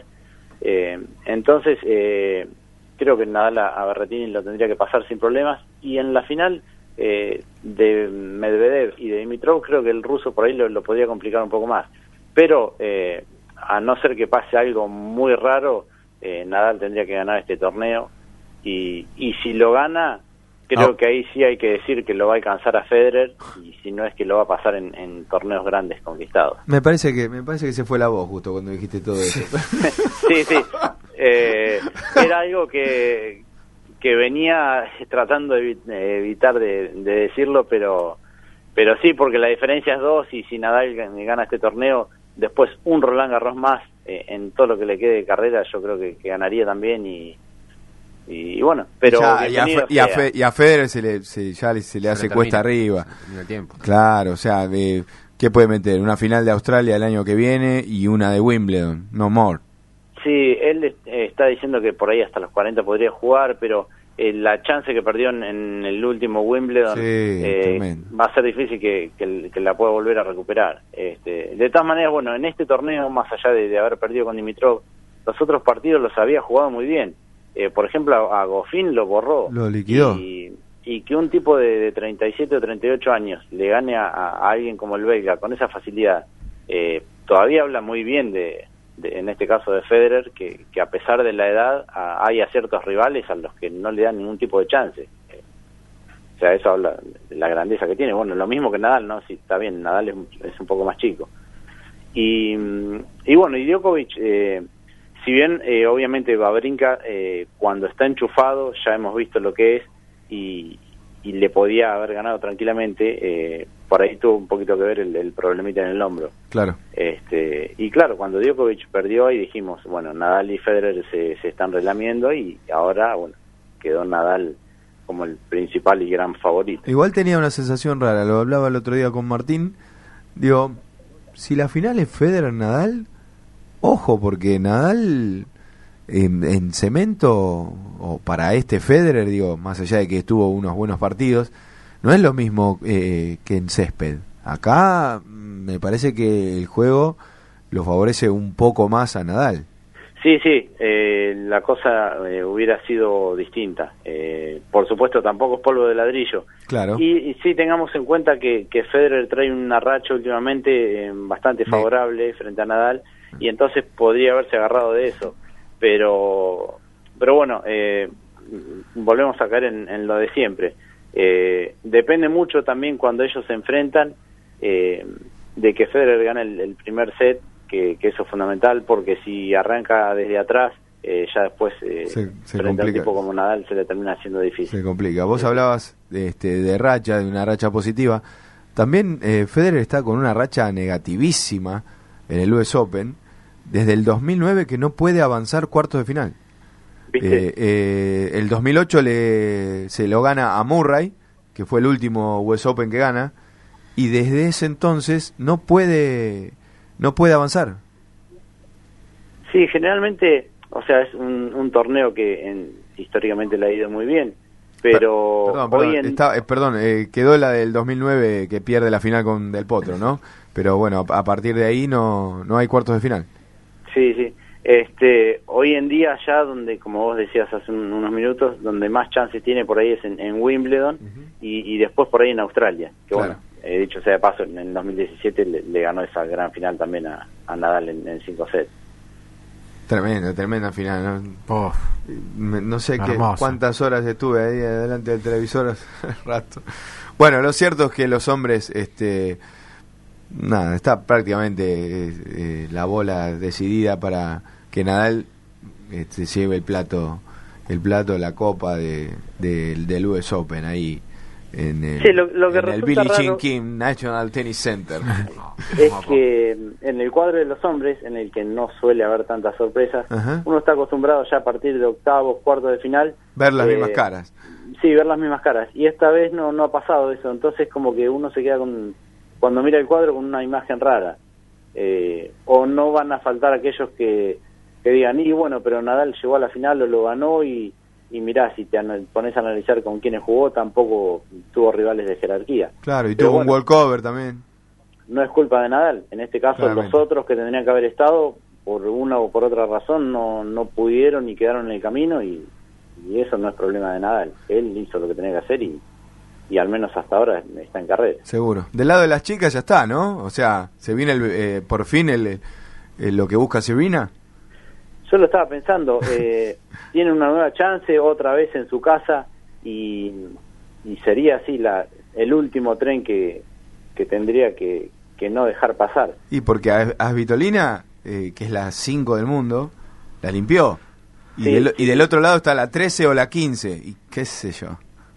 Sí, casualmente estoy viendo este partido, pero sí, son jugadoras que por ahí no, eh, si vos me decís una Halep que, que ya tiene otra experiencia, eh, como bueno, ya pasó, le, le puede llegar a ganar una final. Pero estas chicas por ahí quizá eh, por tener a Serena enfrente, por el marco que va a haber en, semejante estadio, porque Serena es local, eh, creo que, que ahí se les puede llegar a, complicar y, y- el entorno eh, por ahí complicarlas un poco.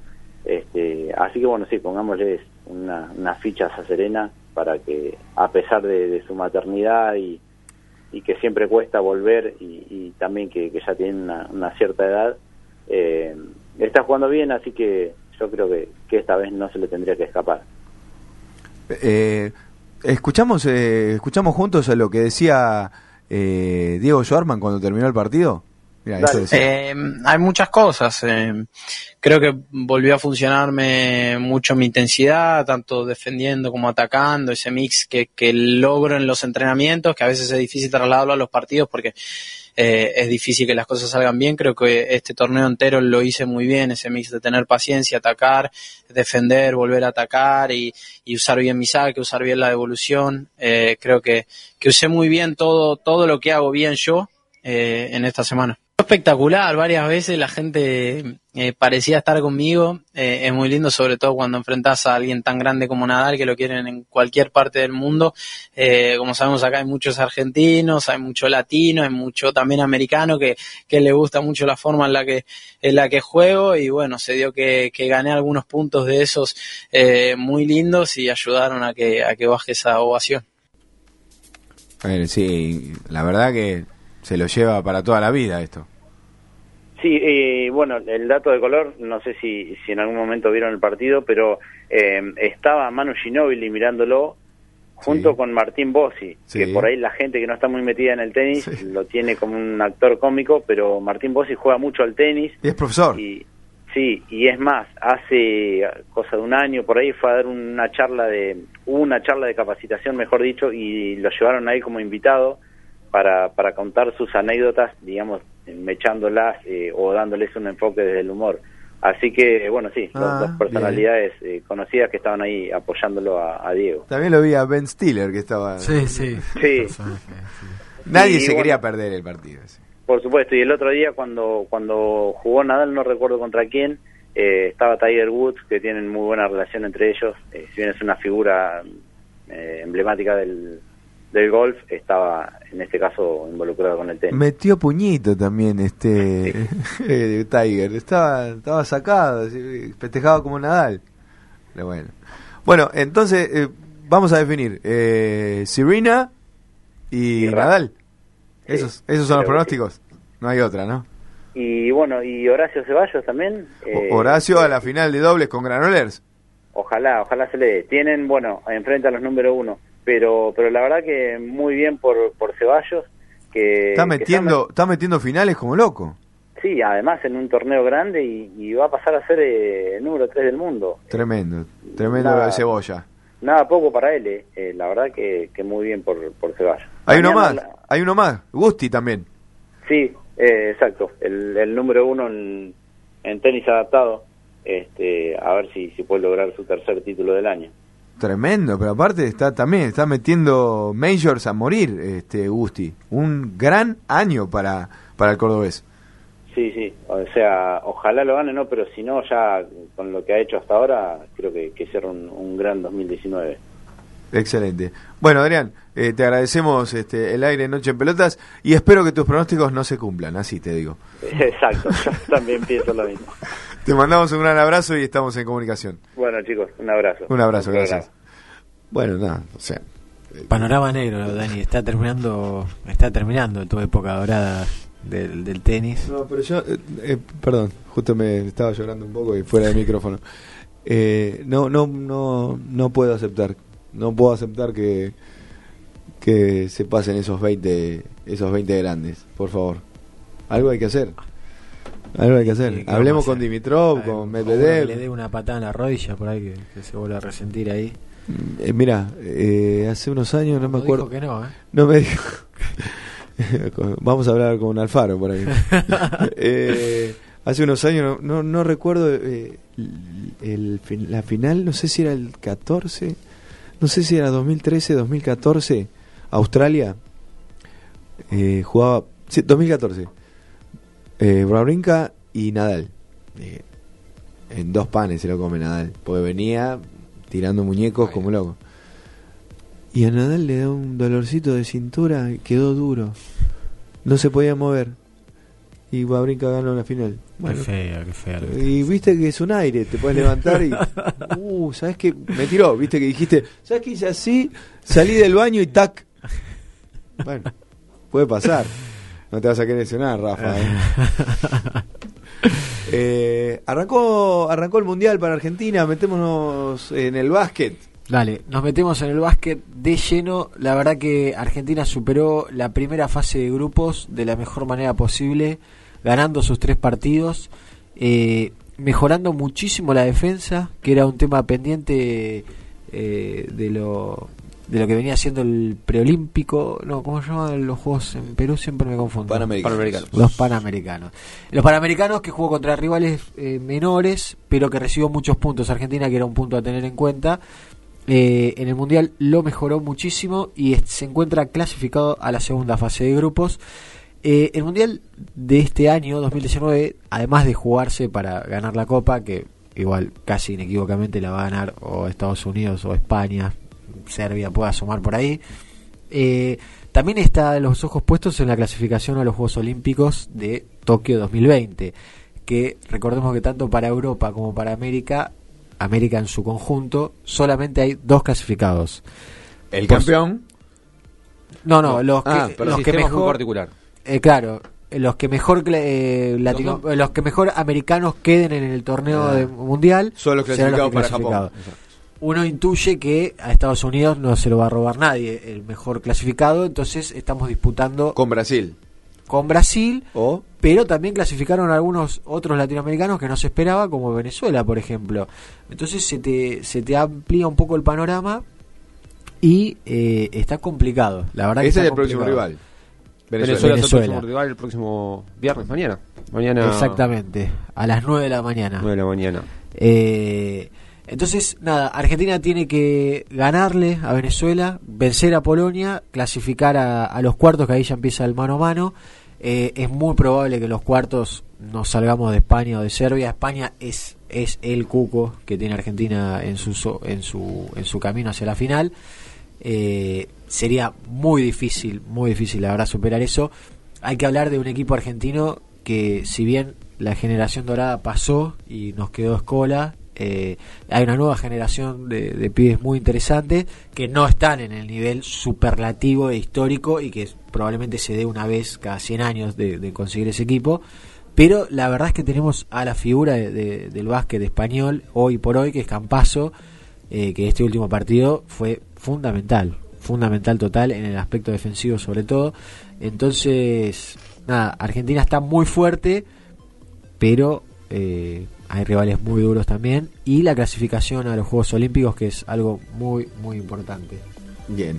Bueno, eh, a las 9 de la mañana eh, era entonces el partido. El viernes. El viernes a Mañana. las 9, exacto. Y el domingo eh, se juega el otro partido. Con ta- Polonia. También a las 9 de la mañana con Polonia. Para definir quién pasa. De ese grupo de tres, solamente uno pasa.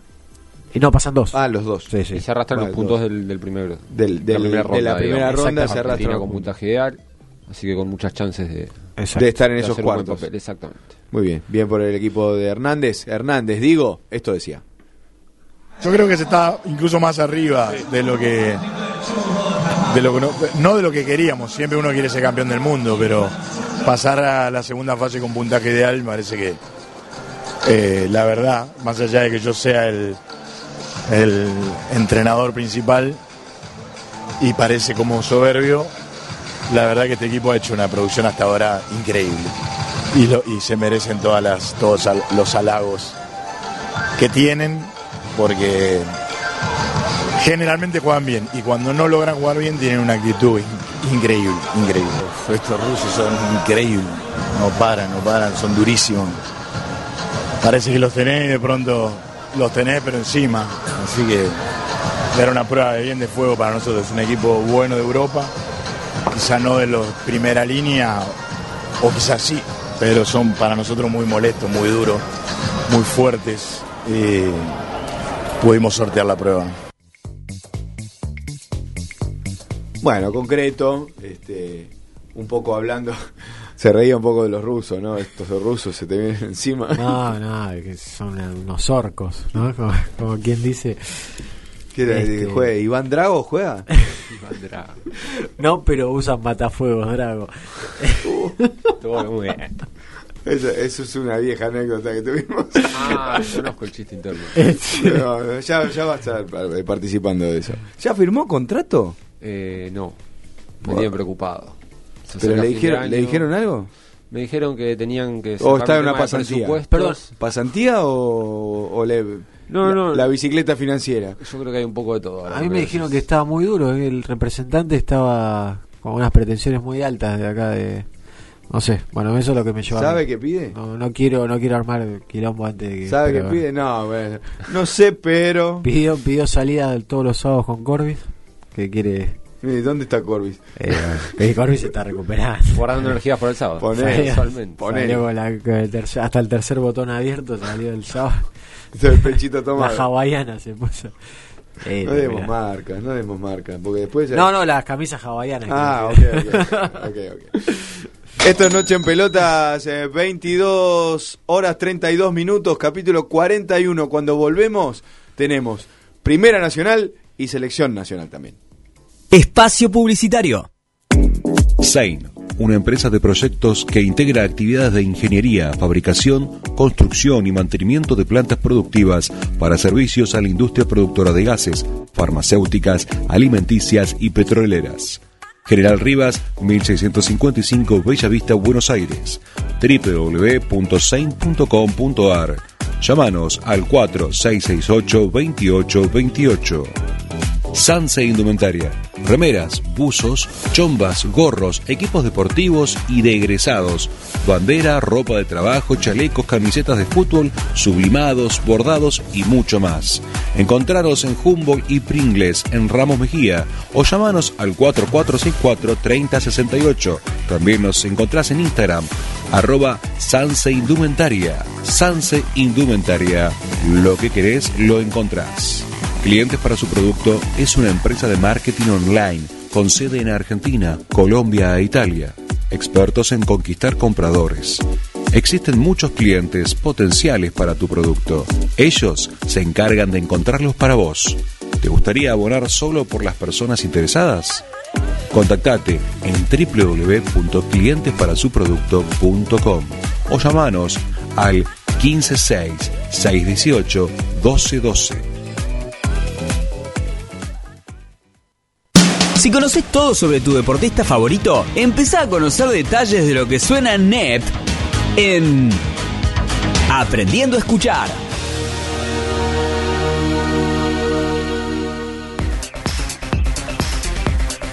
Bueno, bueno, compañeros, vamos a escuchar. Yo estoy sorprendido, realmente estoy sorprendido porque uno trata de abrir las vías de la democracia y uno se encuentra con que la democracia tiene limitaciones.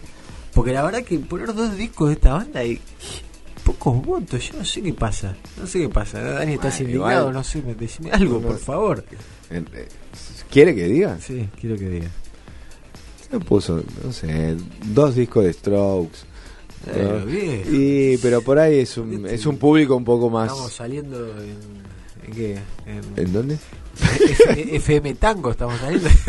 Ah, ¿Cómo era ese? Mate, ¿cómo era el mate y. Ayúdeme, ayúdeme Mate con los programas. ¿cómo Mate y, mate y tango, ¿cómo es? Ahí entre tango y mate, bueno, más de eso. Ah, Es curioso, yo est- Eh, yo estoy un poco dolido porque eh, para mí es una gran banda. Le hago una, le ha- hagamos una apuesta. Ponga dos, no sé, eh, dos, dos discos de. David Bowie, Lo de Diego Torres. dos discos de Queen, eh, Bueno, dos discos de. Para el próximo. No sé, de, Para el próximo se lo tomo. de los Redonditos Ricota, ¿por qué no? En lo nacional. Ah, mierda. Eh, ¿Por qué no? Bueno, vamos, vamos a ver qué pasa. A próxima, ver qué si pasa. levantamos un poco. Pero por lo pronto este, este jueves vamos a escuchar un temazo, para mí un temazo del segundo disco de una gran banda como los Strokes. Banda surgida en el 2001 y banda que... Julian Casablancas. Julian Casablanca, sí, un- le gusta, le gusta la, la noche, divertirse con sus amigos. Eh, una banda que realmente le cambió un poco la cara al rock y para mí, para mí instaló un sonido eh, que después muchísimas bandas imitaron, esa, esas guitarras ahí medio sampleadas, medio raritas. Eh, no me estás mirando Afirma, con cara como diciendo, "Estás- estás ¿Cuánta- chamullando". ¿Cuántas pelotas le pone? ¿Cuántas pelotas le pone a The Strokes? Bueno, ves, igual puede tenemos- sonar bien. Que Tres pelotas. Bueno, muy bien, está muy muy bien. Sobre todo la pelotas. sinceridad, Sí, sobre todo la sinceridad. Pobre, le mando- Vamos, vamos a salir de esto, vamos a escuchar Reptilia y que la gente, que la gente decida.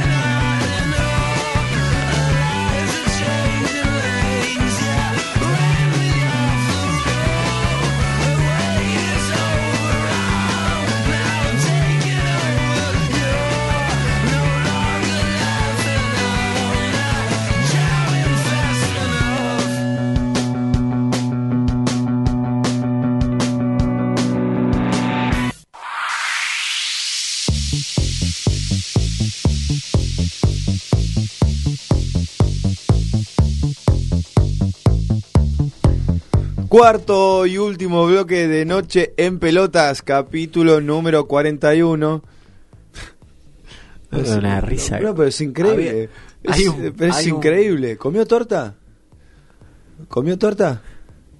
Porque.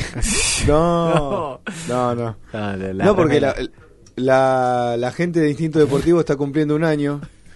Y. eh, eh, no le invitaron, por eso, por eso responde así tan seco. No le, eh, no le invitaron torta. No le invitaron torta. ¿Usted come torta? es increíble, Esto- no se, esto puede, es- no se puede tener una conversación hoy O con sea, él. no viene Corbis y esto. O sea, Corbis. Da, eh, estoy viendo que Corbis es el único que mantiene la, cordia- la, La cordialidad, la no, más o menos. La cordura en el programa, ¿eh? No, hoy le Mucho tenemos- peor. Hoy le tenemos que atar las manos. Mucho peor. La mano, la boca, todo. Por favor. Bueno, eh, salgamos de esto, esto es definitivamente. Último bloque de noche en pelotas y nos vamos a estar metiendo con la segunda categoría del fútbol argentino, la primera nacional, como la rebautizaron eh, ahora este, esta gente de la Superliga, de, de la AFA, bueno, no sé, se van tirando la pelota de unos a otros. AFA. Sí, la AFA, la AFA. Pero mm, no tienen nada que ver unos con otros, Mm, no sé. Y en el fondo, si indagás y hurgás mucho. En el fondo de qué, en el fondo de qué quinta. No. Tremendo, bueno. tremendo. Eh, y para y para hablar un poco de la primera nacional lo tenemos al especialista, nuestro especialista de Noche Pelotas, el señor Fernando Surchi. ¿Cómo le va? ¿Cómo andás, Dani? ¿Todo bien? ¿Cómo anda la mesa por ahí? Todo muy bien, eh, quejándonos un poquito de, del invierno, va, de este frío que... ¿Usted? Eh, sí, bueno, ¿volvemos? No, no, ya Eh, no sé cómo... ¿Usted de dónde es? ¿De- ¿Del team verano, del team invierno, en el medio? ¿Dónde está? No, a mí me gusta más el veranito. Bien. A mí me gusta más el veranito, el sol, la playa, el mar. Bien, bien, es de los nuestros este. Claro. O sea, no de los 40, de los 40 grados en Cava, eso seguro que no. No, no. eh, de ser así, eh, algún lugarcito con piletita, aunque sea pelo pincho, pero tranquilo, al lado de una parrillita, algo para, para Pa- comer, ese tipo de cosas. Para remojar un poco el cuerpo Exacto. y alguna alguna bebida espirituosa y alguna cosa para ingerir. Tranquilo, claro, de a poco. Bien, bien. Bueno, metémonos en el fútbol. Eh, ay, ya. estoy destruido. perdón.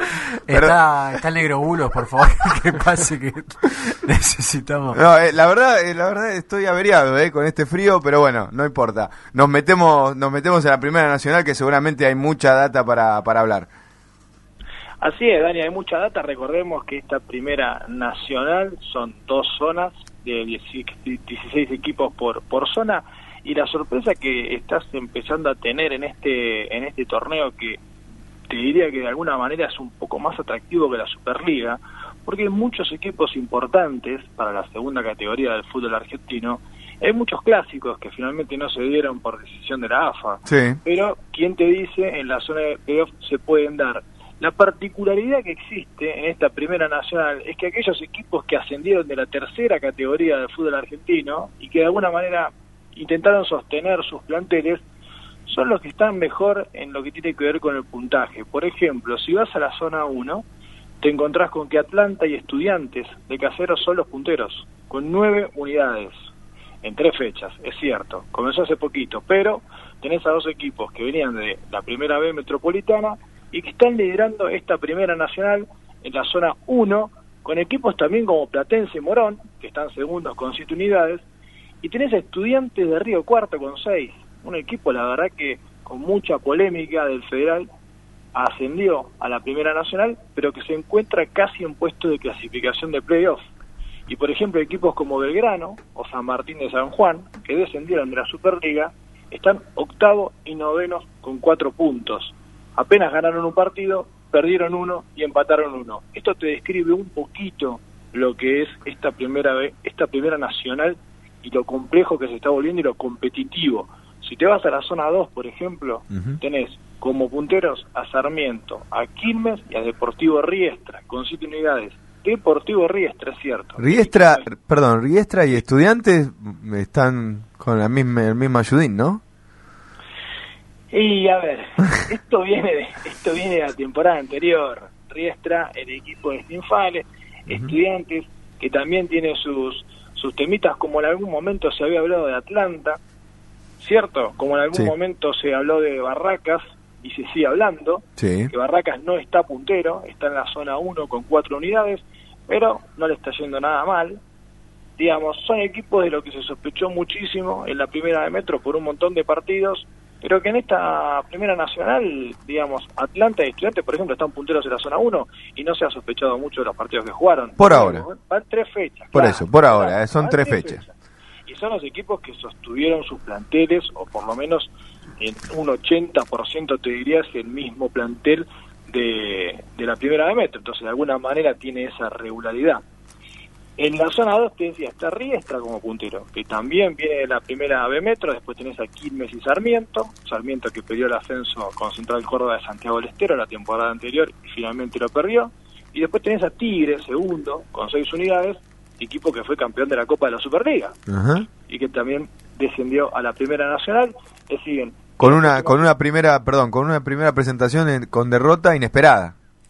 inesperada derrota con Tigre, como lo, con Quilmes como local, pero Quilmes termina siendo uno de los punteros hoy Claro. hoy, que el lunes va a visitar Atlético de Rafaela, pero ahí te das cuenta que Tigre perdió con uno de los equipos que hoy por hoy es animador del torneo, después le ganó a Atlético de Rafaela y le ganó al Boys, Sí. que Tigre parece empezar a recuperar la memoria, ya vamos a ir repasando cuál va a ser el rival de Tigre en esta fecha que se viene, pero esto te describe un poquito lo complejo que es, lo competitivo que es y lo duro que es esta primera nacional con equipos que a priori no parecían ser los que iban a estar en la vanguardia y sin embargo están punteros y otros que por ahí uno decía estos solamente seguramente van a ser los que van a eh, generar eh, más puntos los que van a los que van a estar arriba peleando por el campeonato como Almagro lo tenés con una sola unidad está bien tiene un partido pero tiene una sola unidad Sí. eh, Albois por ahí y Alvarado son los equipos que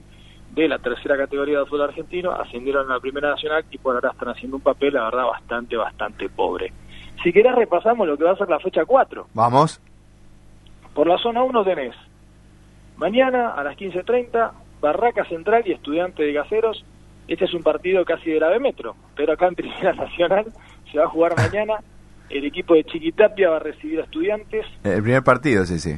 Exactamente, de, la, de lo que vendría a ser la, la fecha número 4, dos equipos que están ahí, ¿no? Eh, peleando por por mantenerse en la zona 1 en, puesto, en puestos de vanguardia. Estudiantes, decíamos, puntero con 9, Barracas está un poquito más atrás con 4 unidades. El sábado, recién el sábado a la 1, Temperley va a recibir a Alvarado y Atlanta va a recibir a Estudiantes de Río Cuarto. Esto es zona 1, ahora vamos a ir a la zona 2. El domingo, Ferro a las 4 recibe a Mistre de Santiago del Estero, Platense a la misma hora recibe a Brown de Puerto Madryn, que está haciendo re- realmente un papel pobre.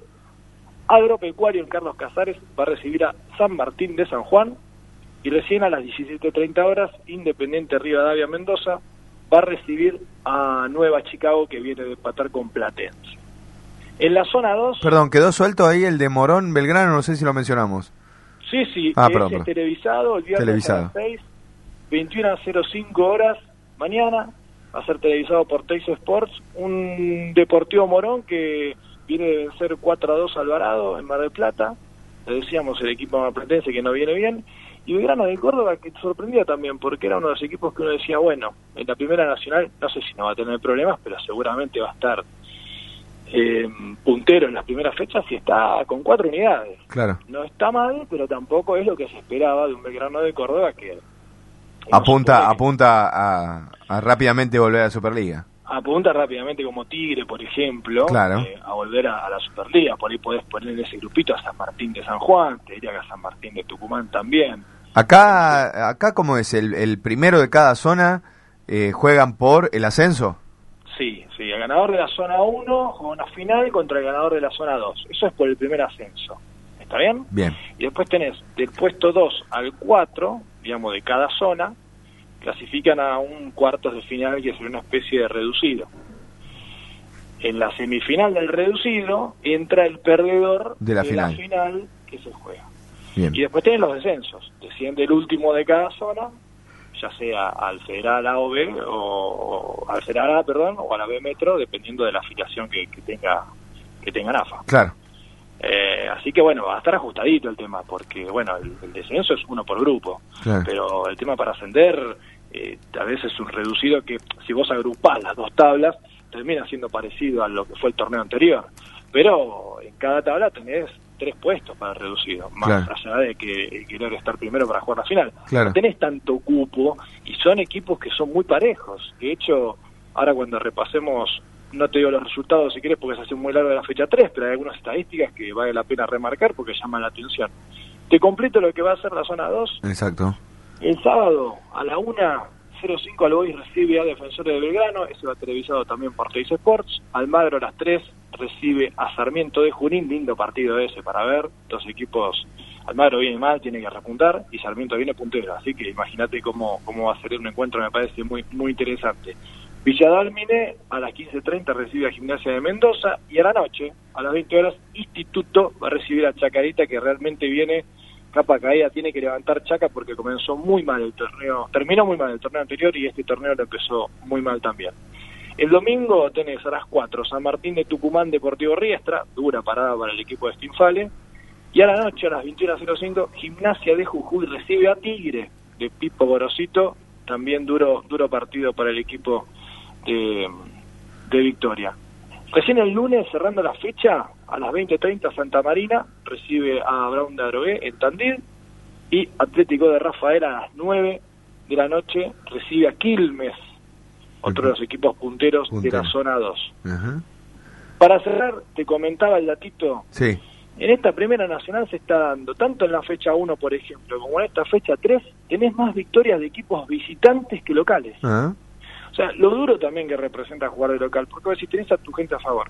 Sí, pero generalmente los equipos cuando van a jugar de visitante en la Primera Nacional van a cuidarse. Entonces, en el afán por ahí del equipo que quiere salir a buscar un poco más, termina perdiendo. Tenés en esta última fecha que se jugó seis victorias visitantes contra cinco locales. Eso te va marcando un poco la tendencia también de a qué se juega en la Primera Nacional y la paridad que hay entre equipos. Así que esta fecha 4 se viene con partidos muy interesantes, como el de Barraca Central y Estudiantes, que se conocen mucho. Morón Belgrano también es interesante. Si te querés apuntar el sábado a las 3 Almagro y Sarmiento, te lo recomiendo. Y por qué no Tigre, a ver cómo le va en Jujuy frente a un equipo que jujeño que tiene las mismas unidades, ¿no? Seis puntos cada, cada uno, así que va a estar también parejito como para ir viendo si finalmente hay uno que se empieza a cortar o si se sigue manteniendo esa paridad que yo creo que va a ser la tendencia por lo menos hasta la mitad del torneo. Muy bien, muy bien. Una, una nacional, una primera nacional que, que está, bueno, ya lo habíamos anticipado eh, antes que comenzara este, este, este, este torneo. Eh, hay muy buenos equipos. Veremos ya después la carnicería del final cuando queden pocas, pocas fechas y ahí se van a estar sacándose los ojos por tratar de entrar al reducido o incluso ganar la zona. Sí, sí, ahí vas a tener, como decís vos, la pelea por la punta para ver quién entra a ese único puesto que te garantiza una final y posiblemente si perdés una especie de repechaje para jugar, digamos, los playoffs, pero también tenés que estar atento a lo que va a ser la tabla de abajo, porque va a ser un descenso por cada, por cada zona y ahí se van a sacar los ojos porque va a estar complicado. Eh, no tenés la posibilidad de decir, bueno, a ver, eh, la puedo zafar con el tema promedios, esas cuestiones. Acá es por puntos y te vas. Y la verdad que los puntos que empezás a perder en las primeras fechas, yo creo que lo vas a reventar mucho sobre el final. Ejemplo, equipos como Aloy, como Chacarita, como Instituto, o tal vez como Ferro, como Brown de Puerto Madryn, como Mitre, Claro. que Brown fue un equipo que estuvo complicado con el descenso la temporada anterior, pero los demás no. Y ahora van a tener que empezar a atacar puntos porque si no se van a se van a empezar a complicar. Yo te digo, va a ser una primera nacional no apto para cardíacos. Claro, y aparte sin promedios, ahora sos dueño de tu, tu propia tu propia campaña. Si la haces mal, te vas. Exactamente, todos en algún punto pensando lo que se comentaba en Radio Pasillo, era el tema de que justo que Barraca Central había ascendido a la Primera Nacional, ya no se consideraban los promedios, Juan. veremos qué sucede. Los arbitrajes polémicos continúan, Sí. pero vamos a ver si Barraca Central sigue siendo aquel equipo de los veintitantos partidos eh, ganados, ¿no? Como en la primera de Metro. Claro.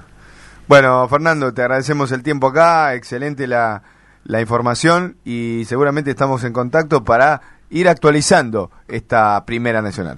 Por supuesto, muchachos, cuando ustedes gusten, un placer como siempre compartir una noche de jueves. Un abrazo grande y hasta la próxima.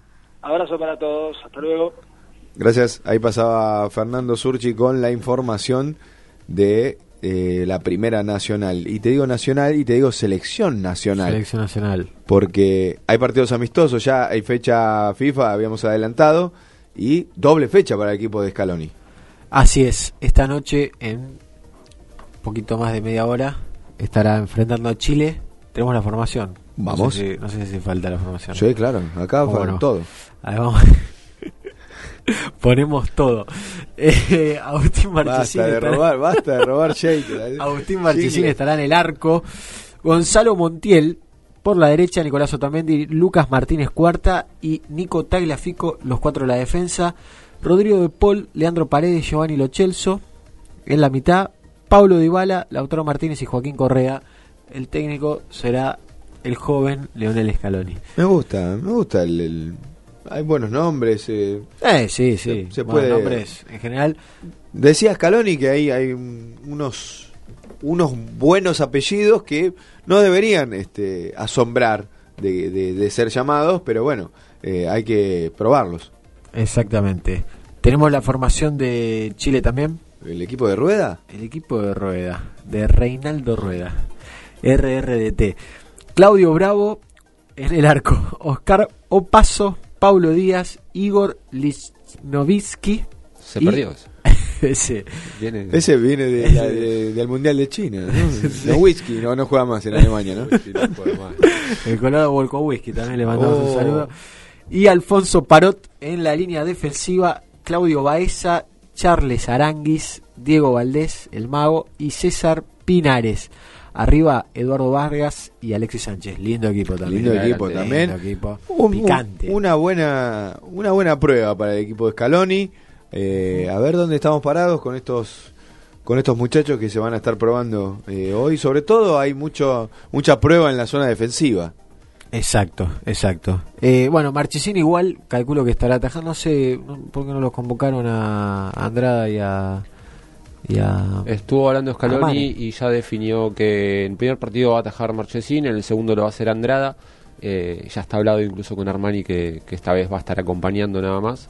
Muy pero simplemente es una decisión del técnico como para poder ver a los dos que, que, que no tuvieron tanto rodaje en la Copa América, en la que recordemos el arquero fue Armani el titular. Y se completa la doble fecha el martes. El martes también a la misma hora. No sé si ese está cambiado, o sea, 23 o 23.30. Hasta donde sabíamos era hasta la- a las 23. 23. Pero- frente a México, de del, México de- del Tata Martino. Tata Martino. Nos volvemos a encontrar con, con el Tata. Acá gente se pone de pie de otros programas. Eh, Entre eh, mate y... entre mate y tango era, ¿no? bueno, más, más eh, ah, entre tango y mate, claro. Y sí, lo primero es el, el, el- El tango. el tango. Bueno, Eh, ¿qué vas a hacer el fin de? A ver, dale. ¿No tenés planes para el fin de semana? ¿No sabés si salir o abrazarte a la tele? Cristian Corbalán te ayuda en Armando el fin de.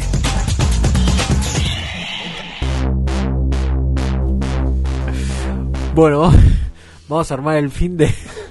Lo armamos acá. Va a estar lluvioso el El- fin el- de. No, se el no, no, lluvioso no. Eh, nubladito. Dice. Y bueno. Bueno, ya sabemos, ya dijimos que juega la selección de básquetbol. el domingo tempranito. Para arrancar temprano es un buen Te plan. levantás, un tanguito, un mate y el partido. Le mandamos un saludo a los muchachos. Sí. Eh, no sé, también una serie de TV en Netflix, por ejemplo. ¿Ya terminó? ¿No La terminó? Monzón. Está- está No, en la. Monzón veníamos siguiéndola partido a partido. Pelea a pelea, golpe a golpe. Eh, ahora estamos. El rincón del argentino. El retador.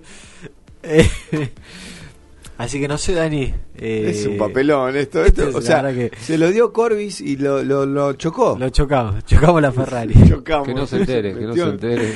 Y no sé si estará escuchando. escuchando? Podría, podría haber mandado un mensaje. Podría haber mandado un tweet, ¿no? Como para Como- que se lea. Sí, mínimamente. Claro, la verdad que ¿No le mandó nada ahí? No. No, yo le mandé una foto tomando el ibuprofeno, pobre estaba. Pero ¿cómo lo estaba tomando? Eh, bueno, eh, por, dijo, por vía. claro. En realidad dijo porque tenía la estaba garganta tomando. muy cerrada. Parece que por vía supositoria.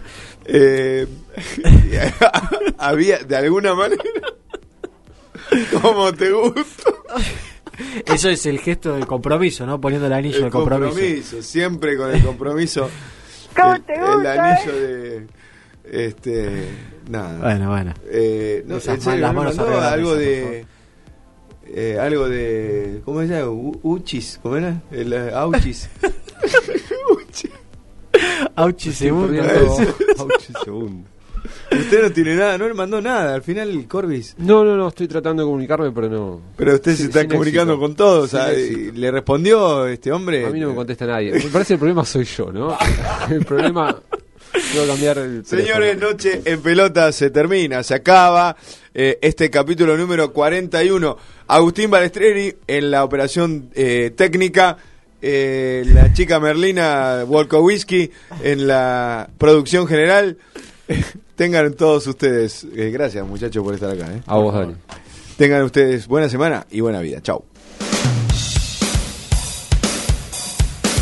Esto fue Noche en Pelotas.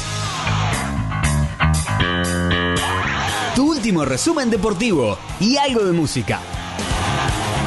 Nos reencontramos el próximo jueves acá, en la RZ.